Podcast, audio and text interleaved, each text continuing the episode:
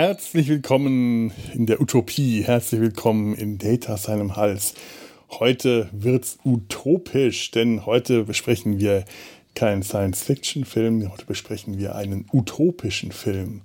Und dazu habe ich zwei Gäste im, hier im Podcast, die sich gar nicht persönlich vorher kannten, die zwar die jeweiligen Stimmen wahrscheinlich schon gehört haben, aber heute zum ersten Mal zusammen hier in dieser Kombination im Podcast sind. Das ist einmal, jetzt muss ich schauen, wen, wen begrüße ich denn zuerst? Wen, wen, und was bist du? Erstmal der Sebastian. Hallo Sebastian. Ja, schönen guten Abend und äh, Grüße aus der Vergangenheit der Zukunft.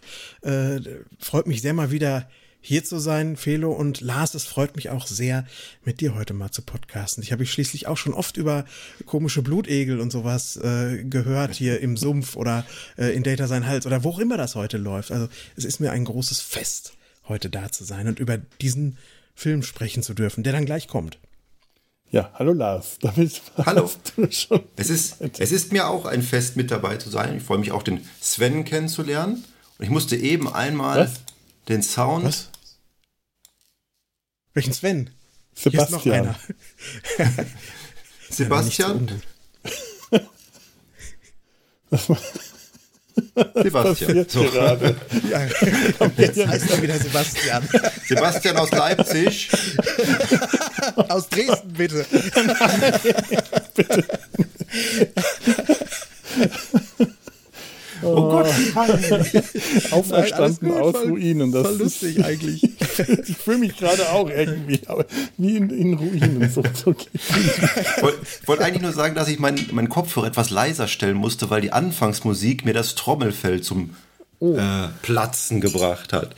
Weil Sehr der Felo so abgerockt ist dabei. Gut, ich werde das nachher beim äh, Schnitt etwas runtermischen, hm. damit das den. Ich glaube, das ist der Rechner hier. Auch passiert. Nee, ich glaube, das ist der Rechner hier.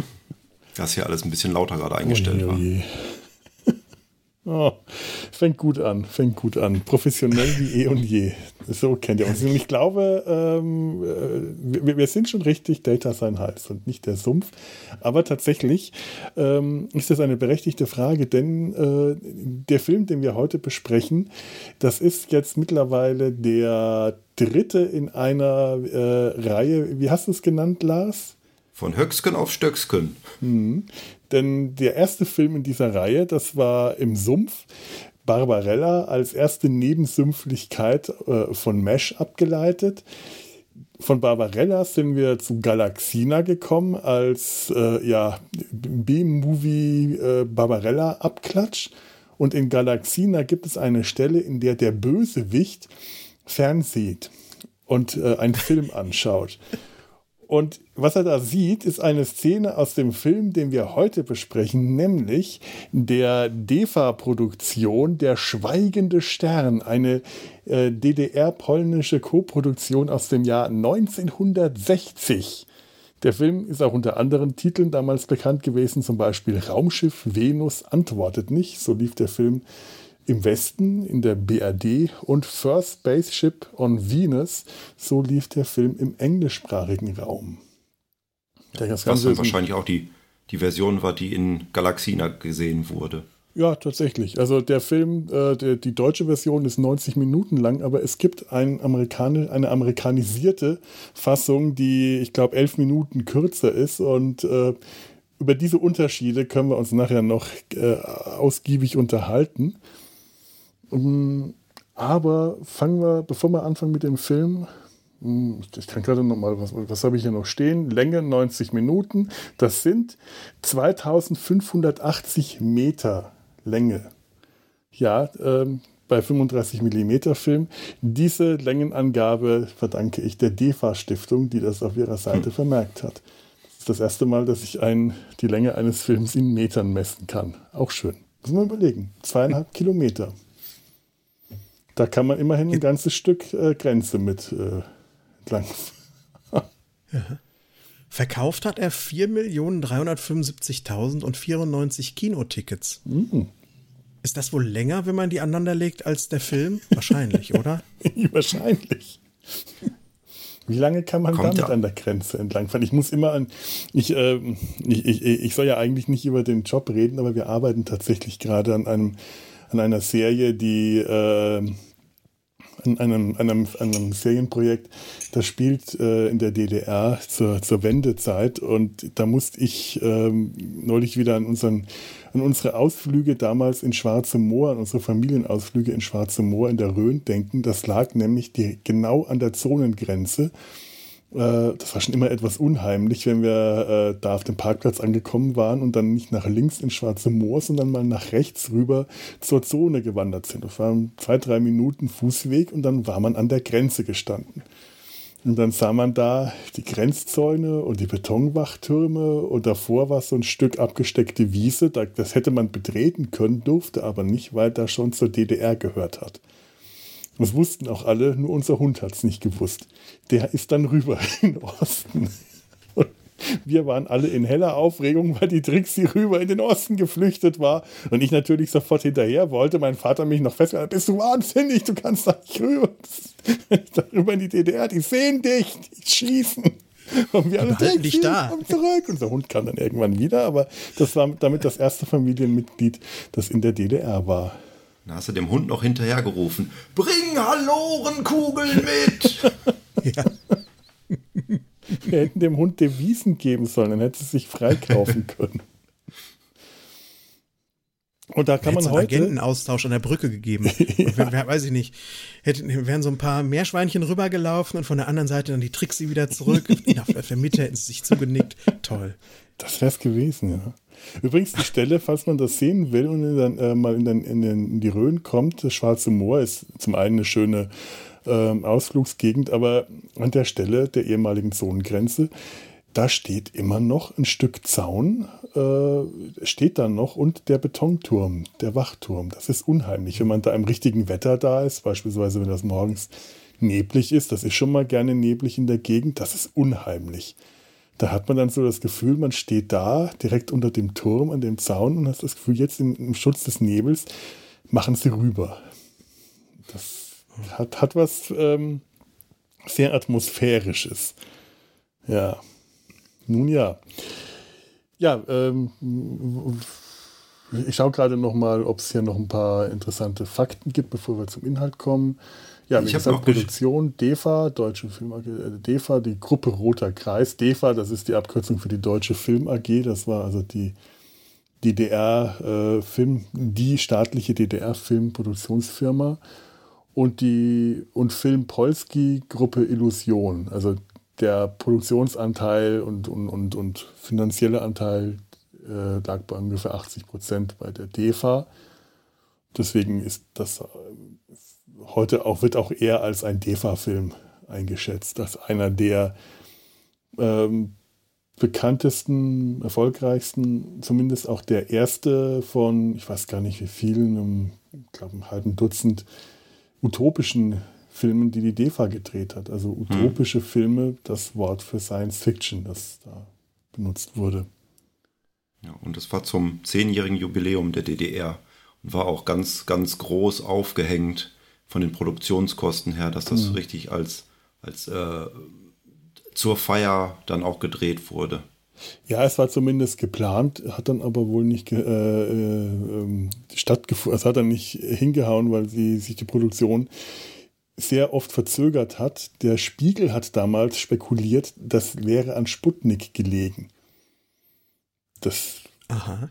Wie soll da der Zusammenhang sein? Äh, Sputnik äh, hätte einen, damals einen westdeutschen Film über Werner von Braun auch verhindert, weil man sich dann äh, blamiert gefühlt hätte, dass äh, die Russen zuerst ins All kamen und aus dem gleichen Grund wäre dann dieser Film auch nicht weitergemacht worden. Das, die Logik, die dem Spiegel, der dahinter liegt, ist mir absolut unklar gewesen, aber das ist tatsächlich ein Artikel aus dem Jahr 1959 vom Spiegel gewesen.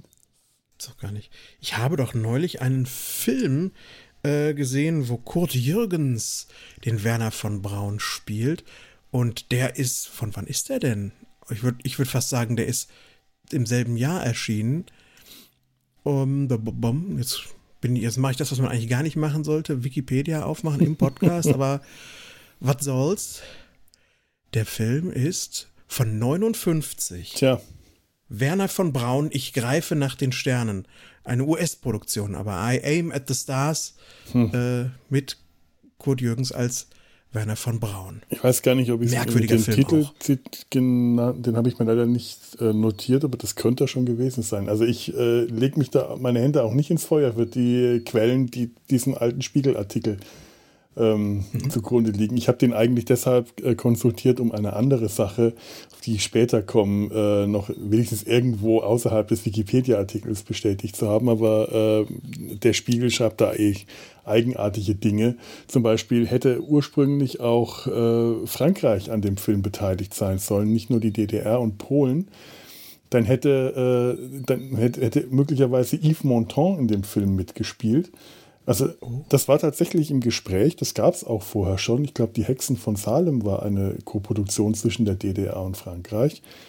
Und äh, das kam dann nicht zustande, ähm, sehr wahrscheinlich aus den gleichen Gründen, wie sich der ganze Film verzögert hat und wieso hier ein Drehbuchteam von, ich glaube, fünf Leuten, äh, drei, also drei Drehbuchteams mit, insgesamt und zwölf Drehbuchversionen, weil der Finanzdirektor der äh, DEFA, äh, der Leiter des staatlichen Filmarchivs, Herbert Volkmann, der hat damals ganz stark äh, zensiert und die, die ideologische äh, Schere angesetzt. Wann immer irgendwas nicht ideologisch gepasst hat, wurde äh, der, der Film äh, erstmal wieder auf Eis gelegt und wieder von vorne angefangen. Und äh, das hat dann auch die Mitwirkung Frankreichs verhindert. Der Spiegel hat allerdings behauptet, das wäre an de Gaulle gelegen. Der hätte das verhindern wollen.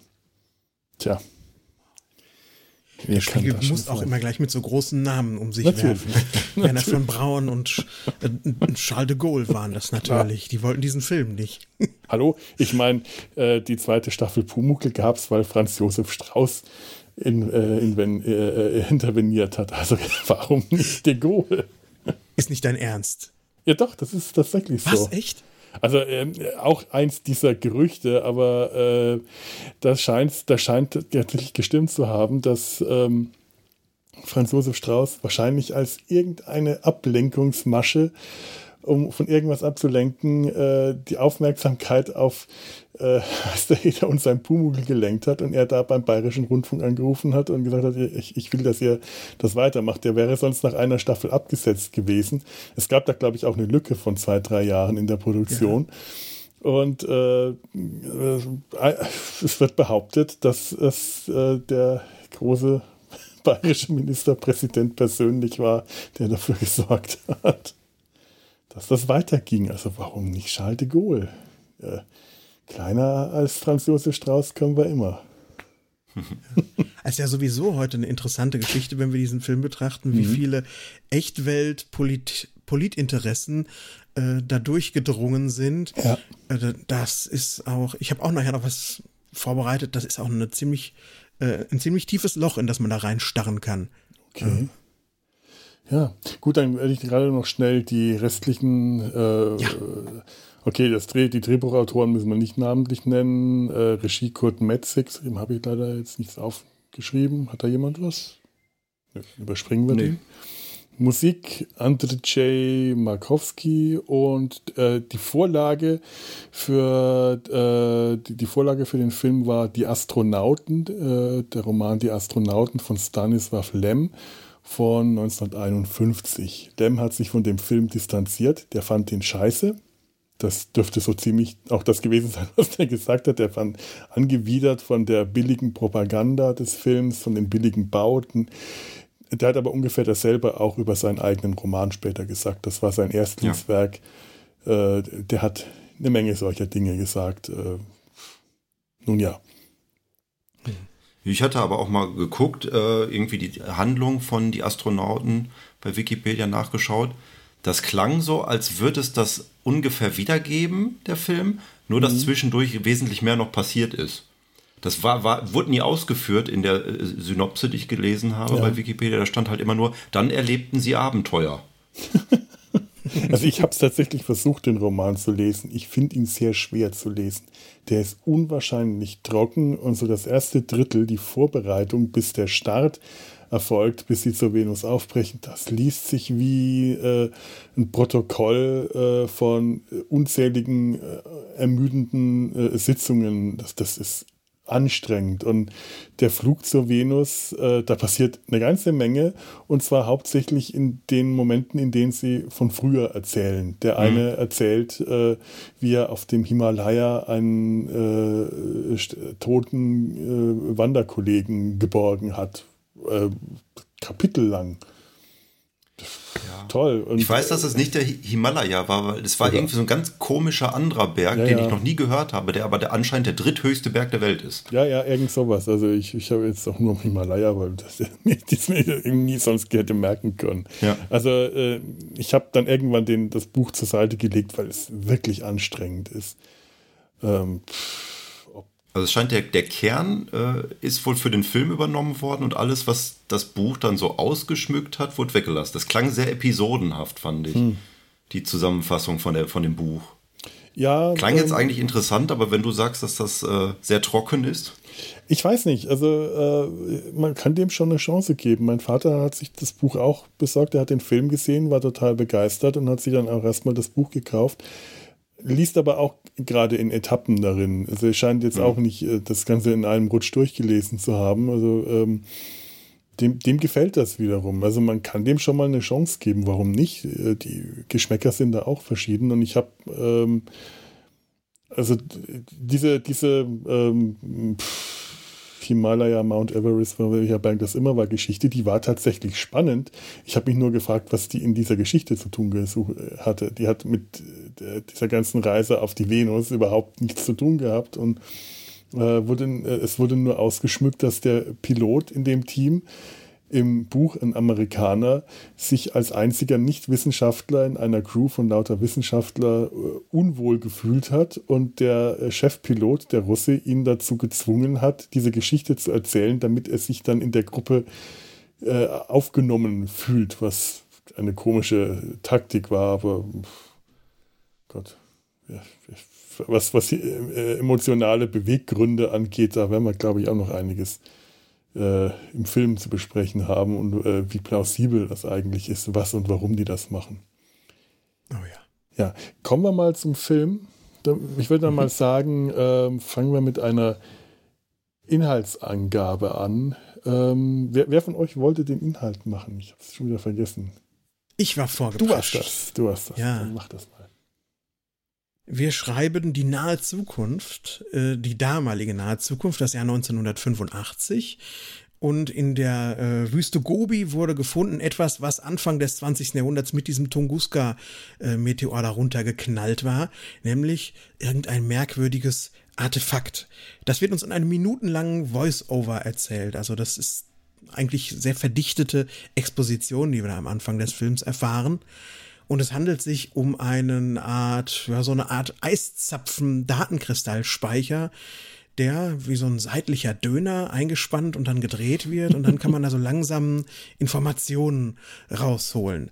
Äh, was sich daraus ergibt, ist, es kommt von der Venus und dort scheint intelligentes Leben zu existieren, zu dem man nun Kontakt aufnehmen möchte, um herauszufinden, was denn da Sache ist. Denn die Botschaft ist unvollständig. Da fehlt ein entscheidendes Stück, um herauszufinden, was denn die Venusianer und Venusianerinnen uns da mitteilen wollten. Also wird ein Raumschiff flott gemacht. Das ist die Kosmokrator, ein sowjetisches Raumschiff, das eigentlich demnächst mal zum Mars starten sollte, aber diese Venus-Sache ist jetzt dringender und so setzt man auf, auf den Kosmokrator ein Team aus internationalen Spezialistinnen und Spezialisten. Äh, klangvolle Namen wie äh, Brinkmann, der Deutsche, äh, ja, Dr. Oguimura, die äh, Bordärztin. Wir haben Talua, das ist ein afrikanischer äh, Kommunikationsoffizier. Und ähm, ich nenne sie jetzt nicht. Der, der Professor, ein Professor, ein, ich glaube, er soll irgendwie indisch sein, der Sikarna. das ist der, äh, der immer noch diese Botschaft übersetzt und noch nicht fertig ist. Und deswegen muss der mitfliegen. Das ist mhm. natürlich auch spannend, ne? Also ja, und der, Platzmangel der, der indische, an Bord, ne? Der in, indische Mathematiker, der übrigens gespielt wird vom Schauspieler Kurt Rackelmann. ja, in der Tat, ja. Aber das kommt ja. in der deutschen Version, glaube ich, gar nicht rüber, dass der Inder ist. Das äh, stand, glaube ich, vorne in den Texttafeln und in der IMDb stand das drin. Man, man, man ich habe jetzt auch gedacht, oh Gott, Anfang, da wird jetzt irgendwie. Ich glaube, man sieht ihn ganz am Anfang mal mit so einer indischen Kopfbedeckung. Ja, genau, das ist das Einzige, was ihn ja. irgendwie als Inder äh, klassifiziert. Ich habe schon gedacht, er wird jetzt Blackfacing gemacht oder so. Ja, nee, Aber das kam man gar nicht. Das Gott sei Dank ja, nicht. Nee, Sikana habe ich auch so gedeutet, den Namen, ehrlich gesagt. Mhm. Oh ja, der soll wohl wahrscheinlich Inder sein. Dann haben sie ihm auch so eine entsprechende Brille aufgesetzt. Äh, ich weiß nicht, sie haben ihn sehr. Hatte der auch irgendwann mal so ein Nero-Shirt an? Ja, tatsächlich. Also davon abgesehen, dass er sehr hellhäutig ist, wirkt er indisch. Äh, und ja. warum, warum soll er nicht hellhäutig sein? Also es, es gibt äh, ja auch in, in Indien ähm, alle möglichen Hautschattierungen. Äh, das, das, da ist kein Hinderungsgrund daran. Und diese Brille tatsächlich, die, äh, die wirkt indisch. Das, ja, oder? Das ist irgendwie nicht, so. Das stimmt. Wie man das uns sagen kann das eigentlich. Muss, ja, aber, ja. Ich, ich wusste auch nicht, wie ich die sonst beschreiben soll. Das ist, das ist wahr. Es kam ein Mann mit einer indischen Brille an. ja. Okay. Ja. ja. Also die fliegen dann alle los. Diese bunte Gesellschaft fliegt dann dort los und sie haben auch noch melodramatisches Gepäck dabei. Denn die asiatische Bordärztin hat ihren Mann oder vielleicht auch ihre ganze Familie verloren bei dem, äh, bei dem Angriff auf Hiroshima. Hm. Das ist der, so der erste erste Baustein des Melodramas, was sich dort entwickelt. Das haben natürlich die Amerikaner abgeworfen. In diesem Film hier dargestellt im Jahr 1960, äh, 1985 als ein eine ja, stagnierte Gesellschaft, die äh, in Schuldgefühlen äh, bezüglich des Atombombenabwurfs immer noch feststeckt. So fühlt sich das an, diese eine Szene, die wir in mhm. Amerika sehen. Und die geben den äh, Professor Hor Horling mit mhm. an Bord. Und dann ist da auch noch der Deutsche, der Brinkmann, Raimund Brinkmann an Bord, der, das ist der Pilot. Und der hat irgendwie ein Fisternöhrchen mit der Dr. Ogimura oder hätte gerne, aber da steht halt so im Raum, dass sie ja so traurig ist und das ist irgendwie alles ganz schlimm und traurig sie, und sie, ist hat, unfruchtbar und hast ja. du nicht gesehen. Sie hat ihren Mann verloren, sie war auf genau. dem Mond stationiert, alle, sie, ihr Mann und Brinkmann und äh, Brinkmann hat den toten, ihren toten Mann geborgen auf dem Mond und hat ihn an die Station zurückgebracht und da steht zwischen den beiden gewissermaßen. Ja. ja. Also ist Brinkmann Jean-Luc Picard, Dr. Ogimura ist Dr. Beverly Crusher und äh, der tote Mann, das ist Jack Crusher. Ist das richtig so? ja, in etwa so. Ich glaube, das könnte Aber man so sagen. Vielleicht hatte Brinkmann ja auch schon immer ein Auge auf die Frau geworfen und hat den Mann umgebracht und nur gesagt, er wäre oh. umgekommen. er hat einen falschen düster. Schritt gemacht. hm, sehr düster. Also man fliegt jetzt also zur, zur Venus, man hat auch noch einen kleinen Roboter dabei, der heißt Omega. Ähm, und bevor ich an der Stelle weiter erzähle, habt ihr, den, habt ihr erstmal verstanden auch, dass der Omega heißt? Äh, nee. Die haben das so vernuschelt am Anfang.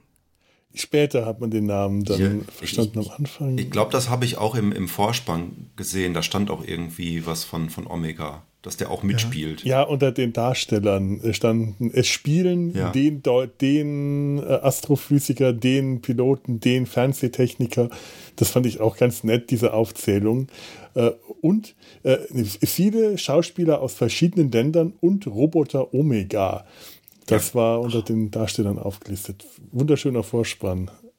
Ich habe leider einen anderen Vorspann gesehen, den Ice Storm auf die DVD-Veröffentlichung geklatscht hat. Das war nicht ah. der Originalvorspann, sondern irgendwas, was aus den, in den 90ern irgendwann mal neu gemacht wurde. Ach, Total schade. Ich hätte es, was ihr da berichtet, klingt ja, klingt ja sehr schön. Ach, saumäßig.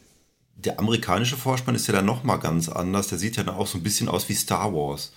Also der, ja. der deutsch-polnische mhm. hat ja diese sehr feine Typografie So eine Bauhaus-Typografie. Ich habe Ja, auch ja. echt gesucht, um die richtige Typo zu finden. Ich habe sie nicht finden können mit allen möglichen Typo-Finder-Apps. Habe ich die nicht entdeckt, aber es ist so eine runde Bauhaus-Typo mit ganz seltsam geformten S. Das ist wie so ein zackiger Kreis, der in der Mitte getrennt ist von einem Querstrich und dann äh, alles klein geschrieben. Wirklich bis auf der schweigende Stern, das ist dann in allen ist in Kapital geschrieben und alles andere klein geschrieben und wunderschöne Formulierungen. Wie, äh, das, das fängt an mit, warte mal, äh, ich habe es mir aufgeschrieben. Sie sehen die deutsch-polnische Gemeinschaftsproduktion Der schweigende Stern.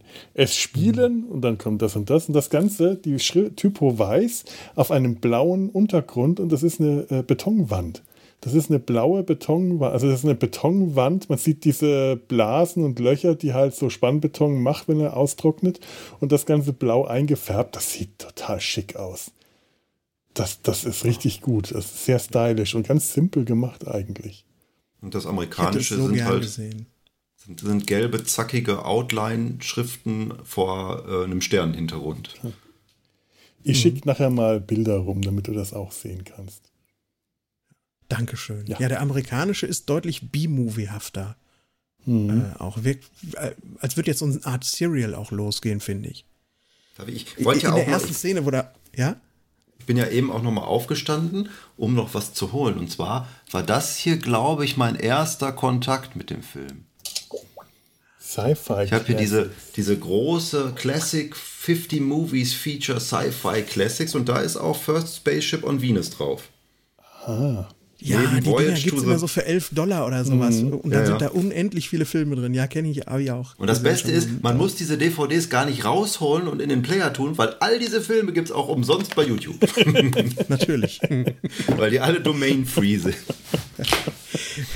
Der, der amerikanische Film ist sogar umsonst bei Wikipedia zu gucken. Gott. In dem äh, Beitrag zu The Silent Star kannst du runterscrollen und einfach das Video abspielen. und auch mit Rechtsklick darauf das Ganze als Videofile dir auf den Rechner ziehen, die amerikanische Filmvariante. Fantastisch. Ja. Ähm, aber was ich gerade zu Omega noch äh, sagen wollte, der kommt dann mal irgendwann, das ist so eine Art äh, sehr großer, sehr schwerer Rumba eigentlich. Äh, der kommt irgendwann mal um die Ecke gefahren und wird vorgestellt von seinem äh, Er- Erschöpfer. Und der vernuschelt den Namen so sehr, dass ich das zurückspulen musste, weil ich beim ersten Mal dachte, die haben den Roboter Honecker genannt. der kam da so rum und der, der gesagt, das ist der Roboter Honecker. Was? Warte mal, aber 1960 war Honey da eigentlich schon äh, gegeben. Es gab ihn und er war sicherlich schon. ein leitender Funktionär, aber er war noch nicht an der. Spitze. Ja. Das, Honecker, toll. Roboter Honecker, außer Kontrolle. Noch so ein Film, den man eigentlich gerne sehen, sehen möchte. Oh Gott. Ja, Naja, sie fliegen jetzt, ich erzähle mal weiter, Ja. sie fliegen jetzt zu Venus, äh, spielen Schach gegen Omega, gegen Honecker, der dann äh, immer gewinnt und irgendwann auch eine Seele eingepflanzt bekommt, sodass er auch mal verliert. Da können wir vielleicht auch hinter irgendwas über äh, künstliche Intelligenz mal sagen äh, in diesem Zusammenhang. Aber ganz wichtig ist, dass der Professor, Professor Sikana, findet heraus, was auf dem Rest der Spule drauf ist. Nämlich Angriffspläne für die Erde oder die Ankündigung, besser gesagt, wir werden euch vernichten kommen, wir Venusianer. Und jetzt wird das Ganze zu einer, ja, zu so einer Rettungsmission oder zu so einer vielleicht auch diplomatischen Mission zu den Venusianern hinzufliegen und ihnen zu sagen, sie möchten doch das bitte lassen oder sie daran zu hindern. Kontakt mit der Erde hat man keine mehr. Das ist also wirklich jetzt so eine Art Himmelfahrtskommando. Wir sind als, äh, als glorreiche Sieben oder was wir sind, auf uns gestellt und haben das da jetzt zu verhindern. Kommen dann an bei der Venus, äh, woraufhin äh, Brinkmann landet und mit Honecker losläuft. Bringt Sein man Schiff explodiert. Man denkt erst, es ist ein, äh, es, es hat dort ein Angriff stattgefunden, aber nein, er hat auf einer auf einer Starkstromleitung geparkt, die dann sein kleines Schiffchen zerstört hat. Ähm, später fällt er ein kleines Loch herunter und scheint sich dort den Venusianern gegenüber zu sehen, kleine tanzende Spinnen, die aber dann doch gar keine Leben, Lebewesen sind, sondern so eine Art Bibli Bibliothek. Sie sind einfach Datenspeicher. Ja, animierte USB-Sticks vielleicht, ja. Später folgt die Crew und man erforscht eine, ja, eine sehr, sehr gruselige Landschaft auf der Venus. In der Mitte ist ein großer Krater. Am Rande des Kraters, das, das ist gesäumt von zerfallenen, geschmolzenen Häusern. Und in der Mitte findet sich dann auch so eine Art Turm zu Babel, auf dem man sich mal begibt und ein, hat dann eine Begegnung mit schwarzem Schleim.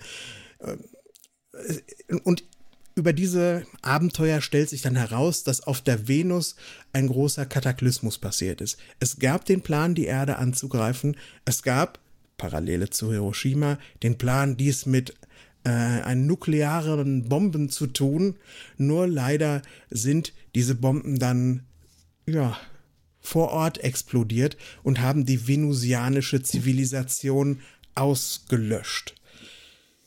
Durch die Ereignisse auf diesem Babelschen Turm allerdings hat man den Start einer weiteren, äh, einer, einer weiteren Nuklearwaffe ange, angestoßen, sodass dann das zu verhindern gilt und das wird dadurch verhindert, dass tatsächlich zwei zurückbleiben und dort dann ja auch umkommen, so wie es aussieht und dass das dass die wenigen Überlebenden dann wieder durch eine Gravitationsumkehr der Venus zurück ins All geschleudert werden, was ich mir auch für die Venusianer sehr unpraktisch vorstelle, wenn die alle hochfliegen, wenn die ihre Bombe da zünden. Das ist auch nur so ein mittelguter Plan. Und dabei kommt dann auch leider Brinkmann, der noch in so einer kleinen Kapsel umsitzt, auch um oder geht verschollen, weil er fliegt in eine andere Richtung weg, als äh, die Kosmokrator und als sein Schiffchen abgestoßen werden. Brinkmann ist Brinkmann! weg. Ja, Brinkmann. Brinkmann! Ein Trinkspiel. Die, Über die Überlebenden kommen, äh, kehren sichtbar gezeichnet zur Erde zurück und teilen dann dort die teure Botschaft äh, dieses Films mit, äh, dass ja, dass eine Zivilisation, die Nuklearwaffen oder überhaupt Waffen der Massenzerstörung einsetzen möchte, eigentlich dazu verdammt ist, selbst ihnen zum Opfer zu fallen und dass man das doch wegen, deswegen doch mal lieber sein lassen sollte auf der Erde, weil es wäre auch unser aller Ende. Wie utopisch. Wie, Wie utopisch. wunderbar utopisch. Ich, ich, ich möchte ein, ein Trinkspiel vorschlagen. Wenn immer jemand in diesem Film sehr dramatisch Brinkmann ruft, muss man einen heben. Dann kommt unmöglich nüchtern aus diesem Film raus. Oder Hiroshima. Sogar wenn sich äh, äh, ähm, ähm, ähm, die Japanerin, wie heißt sie nochmal, so, so Sumiko Ogimura. Sumiko, Ogimura, äh, genau, Sumiko äh, und Brinkmann zum ersten Mal treffen. Das ist eh eine ganz seltsame äh, Begegnung. Ähm, er sieht sie von hinten. Sie scheint ihn nicht bemerkt zu haben. Er läuft ihr hinterher, ähm, hält sie fest und sie sagt: Brinkmann, habe ich mich so verändert? Macht keinen Sinn, weil er hat sie ja erkannt. Und wenn sie zu ihm sagt, sie sagt zweimal in dem Film Raimund zu ihm und ansonsten immer Brinkmann. Und das ist jedes Mal so ein hartes, sie spricht das unglaublich hart aus. Brinkmann, Brinkmann, Brinkmann. Das ist ein, äh, allein, dass der so heißt, dass der Held dieses Films Brinkmann heißt. Das, der, der Bruder aus dem Osten, der nicht rüber in den Westen gegangen ist. So da, sein, sein Bruder ist in den Westen gegangen, um dort Arzt zu werden. ja, Brinkmann. Ist natürlich dann 20 Jahre, mehr als 20 Jahre später zu anderem Ruhm gekommen, der Namen. Und deswegen heute nicht mehr, kann man das schwer hören, ohne dass man denkt, ach so, er. Ja. Ich, ich habe mich aber auch gefragt, ob Brinkmann wirklich der Name eines Helden sein kann. Das, das klingt einfach verkehrt. Ich weiß nicht. Hm. Ah. Gute Frage. Ich habe mich öfter auch gefragt, es ist ja offensichtlich, dass der Film komplett nachsynchronisiert ist, auch in der deutschen Fassung, mhm. welcher Schauspieler wohl welche Sprache in Wirklichkeit gesprochen hat. dass ich mich öfter dabei erwischt habe, dass ich mir genau die Lippenbewegung angeschaut habe. Da dachte ich zum Beispiel auch bei äh, Professor Sikana, der sah oft so aus, als wären das eins zu eins die Worte, die er gesagt hat. Bei den anderen kam das dann öfter mal nicht so hin. Ich kann mir gut vorstellen, dass das äh, bei den deutschen Schauspielern ähm, durchaus ihre Dialoge waren oder sie haben äh, den, den, den entsprechenden Schauspieler dann auch genommen, um ihn dann die Synchronfassung aufnehmen zu lassen. Ähm, aber mir ist das auch teilweise aufgefallen, der, der Afrikaner, der wirkt, als ob der überhaupt nicht weiß, was er da macht. Mhm. Und, äh, ich ich habe mich dann auch gefragt, ob, äh, wenn das Schauspieler aus verschiedenen Ländern sind, in welchen Sprachen die ihre Regieanweisungen bekommen haben. Also ich habe ähm, mal geschaut, der Afrikaner, das, äh, die Rolle ist Talua, der Fernsehtechniker, Fernsehtechniker, das steht im Anspann. Also Kommunikationsoffizier ist, finde ich, ein sehr hohes Wort. Das ist nicht Lieutenant Uhura, das ist ein Funker. Der, der hat auch die Funktion eines Funkers. Während die anderen ja. alles große Wissenschaftler, ist das der Funker. Und ich finde das leider auch so die Rolle, die er hat, die hat etwas, äh, hat so ein bisschen so ein Geschmäckle äh, irgendwie. Äh, und der macht das ja auch ganz offensichtlich gut, nicht gut, weil ich glaube, er, er, schafft es nie, irgendeine Verbindung zu irgendwem aufzubauen. Nicht einmal, wirklich ganz schlimm. Ich habe ihn verloren. Und äh, äh, zum einen ist das auch kein guter Schauspieler. Ich habe leider jetzt den, den Namen des Schauspielers mir nicht äh, äh, notiert, aber ich habe wirklich danach gesucht. Den findest ja. du in keinem Film, nirgendwo. Nee. Den findest du wirklich nur zu diesem einen Film. Und er ist wirklich richtig schlecht. Wenn der anfängt zu gestikulieren, dann sieht das aus wie Augsburger Puppenkiste, dass er dann die Arme hochwirft und solche Sachen macht. Die ganze Zeit grinst und äh, wenn der am Schluss auf dem Planeten zurückbleibt und dem Raumschiff hinterherläuft, dann wedelt er mit den Armen und du denkst, das ist alles, das, das ist, das ist furchtbar peinlich und der ist offensichtlich synchronisiert worden, aber man hat einfach das Gefühl, dass er auch nicht wusste, was in der Szene gerade passiert, dass er nicht weiß, was er jetzt für Gefühle rüberbringen soll. Er weiß jetzt auch nicht, wo aus Afrika der Schauspieler herkommt. Ich meine, die, die Japanerin, ähm, äh, hier habe ich mir leider nicht den Namen äh, gemerkt, aber äh. ich weiß, dass das eine französisch-japanische Schauspielerin ist. Okay. Die ist in Frankreich geboren, also zumindest äh, musste man nicht das Japanisch können, um ihr. Die jo Yoko Tani, das ist die, die auf der Box ah, hinten ja. als äh, Schauspielerin erwähnt wird. Hier wird immer ein Schauspieler wird immer genannt. Aha, na dann. Ja, Yoko Tani hat auch ähm, eine ganz gute Karriere. Also die hat in vielen Filmen mitgespielt, hat später keine Hauptrollen mehr gespielt, weil in irgendeinem Film über mit Anthony Quinn über, äh, über Inuit, der muss gefloppt sein und danach ist sie leider nur noch auf Nebenrollen äh, festgelegt worden. Aber man merkt ihr an, dass sie weiß, was ihre Rolle, also bei, bei, ihr merkst du, sie kann da spielen, das ist eine sehr gute Schauspielerin, während man bei dem Afrikaner leider sagen muss, ich, das, das, das, das ist super schlecht besetzt und äh, ich frage mich, ob man einfach keinen anderen schwarzen Schauspieler gefunden hat, wenn das halt eine DDR-Produktion war. Ja. Man wollte halt ein internationales äh, Team da zusammenstellen, aber das wäre jetzt die Vermutung. Ja. Das wirkt ja. nicht gut. Die Yokotani übrigens, Fun Fact, äh, ein großer Fan von ihr war Roger Leloup und er hat nach ihr benannt seine Comicheldin Yoko Tsuno. Die ist nicht Ach. etwa nach Yoko Ono benannt, sondern nach äh, dieser franco-japanischen Schauspielerin. Ach, toll. Ich kenne nur den 90er Jahre Wrestler Yokozuna, das war so ein dicker Sumo-Ringer. aus Hawaii und nicht aus Japan, auch das noch. Er hat, ich glaube, 250 Kilo gewogen, aber Hulk ja. Hogan hat den trotzdem hochgehoben. Ja, das war an seinem komischen Ding, was durch die Arschritze ging. Au, au, au, habe ich auch gedacht in dem Moment. Ja, aber da werden die ja immer hochgehoben. Ja, ja, nur bei dem sah das so aus, dass es besonders unangenehm sich anfühlt, wenn man daran hochgehoben wird. Aber lassen wir das. Ruth ja. Maria Kubitschek spielt auch mit. Hat die. die ah, war die das? Ja, ja. Ja. Okay. Ja, am Ende habe ich gedacht, ist das Ruth Maria Kubitschek?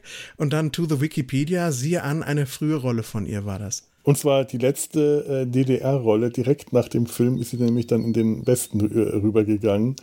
Ich, ich weiß auch nicht, ob sie in dem Film auch nur eine Dialogzeile hatte, aber sie war die einzige, die tatsächlich Gefühle insofern zeigen durfte. Sie war die einzige, die einen heimkehrenden Astronauten, nämlich ihren Mann, den, äh, den, den Russen Arsenjew, geküsst und umarmt hat. Alle anderen ja, haben ihre Gefühle sehr zurückhaltend gezeigt. Nein, aber äh, äh, Yoko Tani hat auch Muddel getröstet. Ja, aber auch nicht wirklich umarmt, sondern nur so, so, so, äh, so Luftumarmung, so nicht richtig mhm. nah rangehen. Die, die waren äh, emotional alle äh, immer so ein bisschen distanziert und gleichzeitig auch so auf so eine überdramatisierte Weise, sehr pathetisch. Äh, einer der, der äh, Astronauten, die ähm, zurückgeblieben sind, das ist der äh, äh, chinesische Linguist und Biologe. Interessante Kombination, finde ich. Der, Warte, wie war, denn, wie war der Ausdruck im Film? Der, der wahrscheinlich der größte Linguist genannt werden würde, wenn seine ähm, Ergebnisse im Bereich der Biochemie nicht noch größer ja, wären oder so. Sowas. Ah. Aber das macht ihn doch nicht zum zweitgrößten Linguisten. Das, der kann doch immer noch der größte Linguist sein. Tja. Logik. Auf jeden Fall, als der dann auf dem Planeten zurückbleibt, weil er von irgendeinem herumfliegenden Venusianerkabel getroffen wird und sein Schutzanzug, sein äh, aufgerissen ist und er äh, zu ersticken droht, dann stürmt sie noch ganz schnell ans Mikro und sagt ihm hochdramatisch, dass, das, dass die Proben, die sie entnommen haben, die er untersucht hat, äh, dass die Leben enthalten. Es gibt Leben auf der Venus, es gibt Leben. Das denke ich mir, ja, okay, irgendwie, wahrscheinlich tröstet ihn das, aber das ist so übertrieben dramatisch. Das sind so die ganz großen Gefühle. Äh, ich weiß nicht, ob man in dem Moment, wo man äh, erstickt, nicht vielleicht andere mhm. was, was das ein bisschen geringer gestapelt hat. Also ich weiß nicht. Ich meine, von den es anderen hat sich keiner verabschiedet. Es gibt Leben auf der Venus, aber du gehörst gleich nicht mehr dazu. genau. Ja, ich finde auch, dass das äh, die, diese Übermelodramatisierung, äh, die er da anspricht, die ist auf jeden Fall vorhanden und die wirkt für mich auch deswegen so komisch, weil das oft nicht vorbereitet wird. Ja. ja. wenn diese Sachen, äh, auf die das hinzuläuft, äh, so über die Geschichte hinweg zu einem Crescendo anschwellen würden mhm. und dann käme das, dann wäre das irgendwie cool. Aber das sind einfach immer nur so ganz steile, emotionale Aussagen, die fast aus dem Nichts kommen. Und dann denkt man immer, also dachte ich zumindest immer, die ganze Zeit über in dem Film so, puh, puh, puh. ne? Mhm. Es fügt sich nicht organisch in die Geschichte ein. Ja, da ist ja, das hatte ich ja auch in den Chat geschrieben. Ich glaube, mein, mein Highlight ist dann, dass, ähm, ist es Professor Arsenev? Ja. Der da auch am Anfang äh, quasi als erster Professor dann diese, diese, ähm, diese Sitzung in diesem ähm, Studiensaal oder sowas leitet. Ja. Dass der dann irgendwann im Raumschiff nach oben geht und dann flippt halt äh, Omega aus und überfährt dann aus Versehen Arseniev. Und dann heißt es direkt, er hat innere Blutungen, wo man sich fragt, wie viel wiegt denn dieser kleine Roboter? Dieser kleine Dass der einmal Roboter, kurz über den. Ja. Der, dieser kleine Roboter vor allem, der vorher ja äh, bei der ersten Landung mit Brinkmann zusammen, Brinkmann, auf den äh, Planeten gelandet ist und dann mit ihm aus diesem kleiner, aus dieser kleinen ähm, äh, Kleinflugzeug da raus ist. Da ist keine Rampe oder so. Brinkmann mhm. muss den aus, dem, äh, äh, aus diesem kleinen Raumflieger rausgewuchtet haben. Der muss den rausgehoben haben. Also entweder ist Brinkmann der stärkste Mann der Welt oder äh, Arseniev ist der schmächtigste Mann der Welt, der zerbrechlichste. Das, das ist schon ja. bemerkenswert. Das war dann irgendwie, keine Ahnung, sehr plötzlich sehr dramatisch und sehr äh, zum Stirnrunzeln anregend. Ja, vor allem, er klettert da hoch, äh, in der Mitte dieser, dieser Raumschiffe, sind auf mehreren Ebenen. Das Raumschiff selber ist da, äh, hoch. Ja, hat es gerade getutet. Seid ihr noch alle da? Ich bin noch ja. da. Gut, dann hat es nur getutet. Das war Honecker. Das war Honecker, na dann. Also, man sieht, wie äh, Honecker durchtritt, durch, durch, den, durch den Plexiglasboden von unten. Das dauert irgendwie zehn Sekunden, fängt er an durchzudrehen, oben im Kreis zu, äh, äh, rumzurasen. Arsenjev klettert schnell hoch, äh, damit, so dass er mit dem Oberkörper durch die Öffnung ragt, legt sich Honecker in den Weg, Honecker rollt kurz über ihn drüber, er fängt an zu schreien und im nächsten Moment wirklich, äh, in, in, in dem Moment, der, der Roboter rollt über ihn drüber, er, er, er, schreit und seine nächsten Worte sind, die Strahlungsenergie steigt, die Strahlungsenergie ist gestiegen. Das macht nicht mal Sinn, was da passiert ist. Und erst dann danach wird irgendwie klar, dass der Roboter durch die Strahlungsenergie äh, außer Kontrolle geraten ist. Aber äh, das ist so, da wird so aus dem Nichts heraus plötzlich von 0 auf 100 ein dramatischer Moment auf, aufgesetzt, äh, der auch nicht richtig erklärt wird. Das, das ist ganz eigenartig. Hm. Ich finde, ein dramatischer Moment, der ganz gut aufgebaut wird, ist, dass man nachher tatsächlich das Einzige, was man von den Venusianern sieht, sind ja die Schatten, die auf diesen Stein gebrannt sind durch die Atomexplosion. Das mhm. fand ich war ein Moment, der, der sich so langsam aufgebaut hat, dass man nie wusste, wie diese Venusianer aussehen und äh, dass das dann auch so das einzige Vage war, was man von ihnen nachher dann wirklich präsentiert bekommen hat. Das hat mir ganz gut gefallen. Also man muss generell sagen, das Design in dem Film, das finde ich großartig. Der Film hat wirklich viele, viele Mängel. Dazu gehören die Drehbücher, da gehören die, die schauspielerischen Qualitäten, der Dialoge, die sind alle furchtbar hölzern und äh, träge, da gehört die Dramaturgie dazu, die ist zäh und schleppend. Äh, man hat wirklich, wenn, wenn die, also ich, ich habe den Film jetzt ein paar Mal gesehen und jedes Mal ging es mir so, wenn die ungefähr bei der Hälfte des Films endlich auf der Venus angekommen bin, bin ich schon so müde, dass ich nicht mehr erstmal den Film nicht mehr weiterschauen will, weil ich wirklich total anstrengend ist, bis dahin durchzukommen. Das sind so viele Unterhaltungen, die alle hölzern wirken und äh, das, das ist äh, wirklich, wirklich hart durchzustehen. Ich weiß nicht, also was auch dazu beiträgt, ist, dass die Kameraführung nicht besonders gut ist bei dem Film. Das ist mir aufgefallen, wie oft ganz schlechte Kameraeinstellungen da sind. Man sieht, da wird auf die, die Gruppe Personen gefilmt, die Kamera draufgehalten und die stehen einfach irgendwo. Und weil die meisten gerade stehen und einer sitzt, sieht man dann von dem Professor Sikarna ganz lange nur die Schädeldecke unten ins Bild ragen. Und irgendwann steht er dann mal auf und geht dann aus dem Bild raus. Und das hätte man doch anders machen können. Kann man da nicht äh, oder, oder äh, Sikana spricht und hinter ihm laufen Leute durchs Bild und einer geht dann ganz schnell, scheinbar weil er merkt, oh, die Kamera ist auf mich gerichtet. Das ist so ein, hoppla, ich bin im Bild ganz schnell wieder rausgehen. Und das macht leider den, den Film halt auch nicht spannender. In der amerikanischen Fassung hat man dann noch das Breitwandformat auf 4 zu 3 äh, äh, geschnitten und schneidet dann häufig in Szenen, die in 4 zu 3 aufgenommen sind und ohne Schnitt, äh, von einem Sprecher auf den nächsten, wo man, also, da wurde das Bild einfach in der Mitte zerteilt und man hat dann nach links und rechts geschnitten. Das macht das Ganze noch unschöner, als es ohnehin schon war im Original. Laut der IMDb war es aber nicht Widescreen, es war Totalvision Widescreen. Ja, ja. ja, ja. das ist auch ein wichtiger Unterschied. Natürlich. Ja. Okay, aber ähm, das Design. Also ganz großes Plus ja. ist das Design und weil wir gerade noch dabei waren, bleiben wir mal beim Inneren der Rakete. Das ist wirklich schick. Das sind alles helle Farben, hell, so, ein helles, gebrochenes Weiß mit viel Rot und äh, angenehmen mhm. Farben. Es ist ein wirklich schönes Retro-Design. Äh, das, das sehr gefällig wirkt. Die, die Uniformen, die die tragen, sind alle, haben alle angenehme äh, Farben, keine, keine grellen Farben, aber bunte Farben.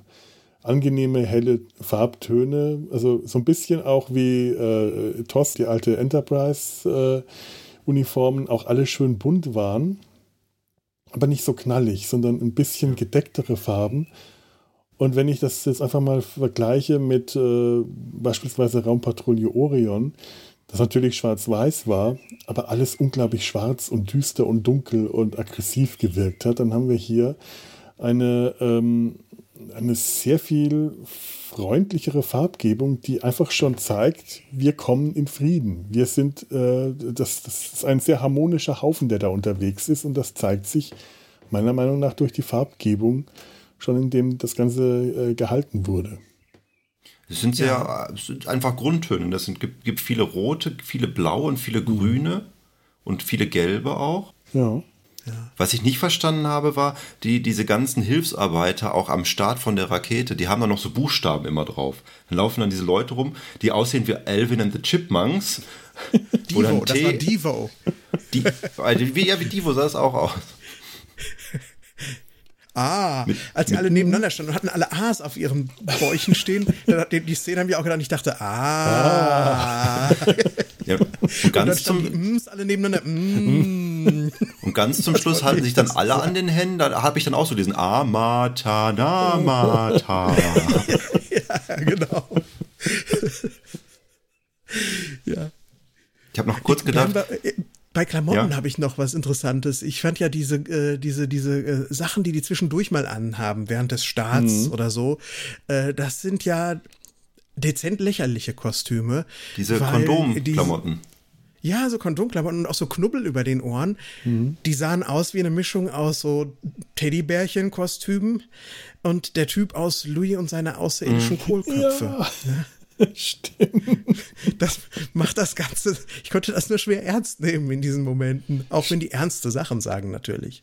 Ja, auch als äh, die, die, Schwerkraft noch nicht hergestellt war und der Amerikaner sich dann erstmal die Beine vertreten muss und dann äh, in, in, der Gegend herumschwebt. Das sah so herrlich aus. Man sah die Fäden, an denen die hingen. Er und ich glaube, der, der, der, Chinese, die, die schweben dann da durch, durch das Cockpit.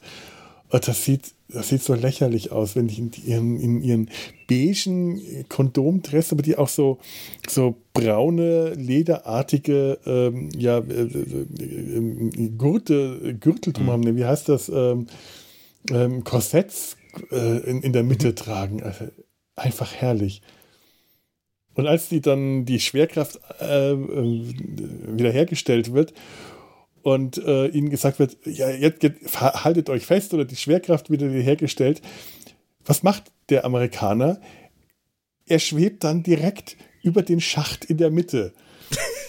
Aber genau in dem Moment, aber auch gezielt darüber. So nach dem Motto, wenn jetzt die Schwerkraft angestellt dann stürzt er diese Treppe runter und bricht sich wahrscheinlich noch die Haxen, weil er sich irgendwo mit den Füßen in dieser komischen ähm, das ist so eine, ich glaube, so eine runde rote Leiter in der Mitte. Die, die Sprossen sind rund äh, und, und, gehen so nach oben. Die sehen ein bisschen aus wie die äh, Leitern, die in den Wartungsschächten der alten TOS Enterprise angebracht hm. sind. Nur da sind sie dreieckig und nicht rund.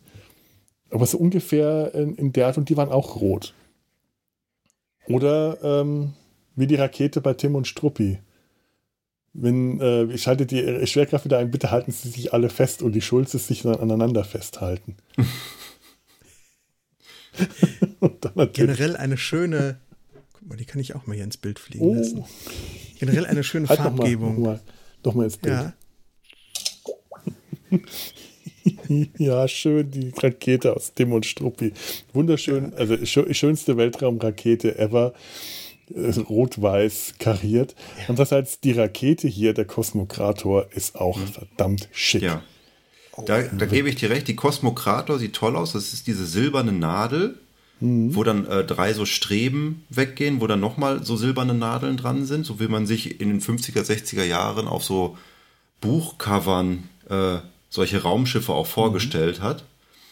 Äh, was nicht ganz so schick aussieht, ist dieser komische Helikopter oder wie er immer auch hieß, den man auch, glaube ich, nie wirklich im Einsatz sieht. Er steht rum und dann benutzt ihn, bringt man, um auf den Planeten zu kommen. Man sieht aber nicht, wie er fliegt, oder? Nee, man sieht es immer nur von innen mhm. im Cockpit und man sieht ihn stehen. Und er hat äh, keine Helikopterblätter, sondern so Kringel, die sind so eingerollt. Ja. Also die, den Cosmokrator fand ich super, die anderen Fahrzeuge sahen alle ein bisschen merkwürdig aus. Ja, das stimmt. Auch diese ja. Einmannrakete, mit der er am Schluss unterwegs ist, die wirkt. Ja, der, wo, äh, die genauso groß war, dass ein Mensch knapp reingepasst hat. Ja, und, und er hatte dann so ein Puckloch im Boden. Retten. Wie soll das gehen? Ja. die, die Rakete hat übrigens, und deswegen habe ich damals den, äh, da jetzt den, den Spiegelartikel ähm, äh, rausgesucht, äh, weil ich da noch eine andere Quelle für finden wollte. Es gab damals nämlich ein, äh, also das, das, das, das Modell des Kosmokrators ähm, hat äh, das, das wurde auf dem Flughafen, äh, die Szene wurde auf dem Flugplatz Berlin-Johannisthal gedreht und der ist ein stillgelegter Flughafen in Ostberlin. Der war da schon seit äh, sechs Jahren nicht mehr in Betrieb, aber wohl alles noch so gut, dass man noch nicht so verfallen, dass man das noch als Flughafengelände, als Filmkulisse benutzen konnte. Und da stand dann der Kosmokrator. Äh, ziemlich groß. Wie groß, ob das jetzt Originalgröße war, was sie da aufgestellt hatten, oder ob das kleiner war, aber es muss groß genug gewesen sein, dass das entdeckt wurde. Und äh, man liest dann überall, dass eine Westberliner Tageszeitung von einer vermeintlich echten Rakete berichtet hat, der ersten in der Sowjetzone gebauten, was dann sich als, als Falschmeldung später erwiesen hat. Und ich wollte einfach mal schauen, was, äh, was das war, weil man liest nirgendwo den Namen der Zeitung, ob das eine Ente ist. Und dann habe ich mal äh, nachgeschaut in diesem Artikel äh, im, ähm, im Spiegel wurde äh, das dann noch geschrieben. Das hat sich äh, die Zeitung, das war der Kurier, ähm, ich lese mal kurz vor, was da in dem Spiegelartikel stand. Das ist jetzt ein bisschen leichter, als wenn ich es wiedergebe. In dem Bewusstsein, ein bedeutsames Ereignis registrieren zu können, veröffentlichten die Redakteure der Westberliner Tageszeitung Der Kurier vor kurzem auf der ersten Seite ihres Blattes ein sensationell anmutendes Foto.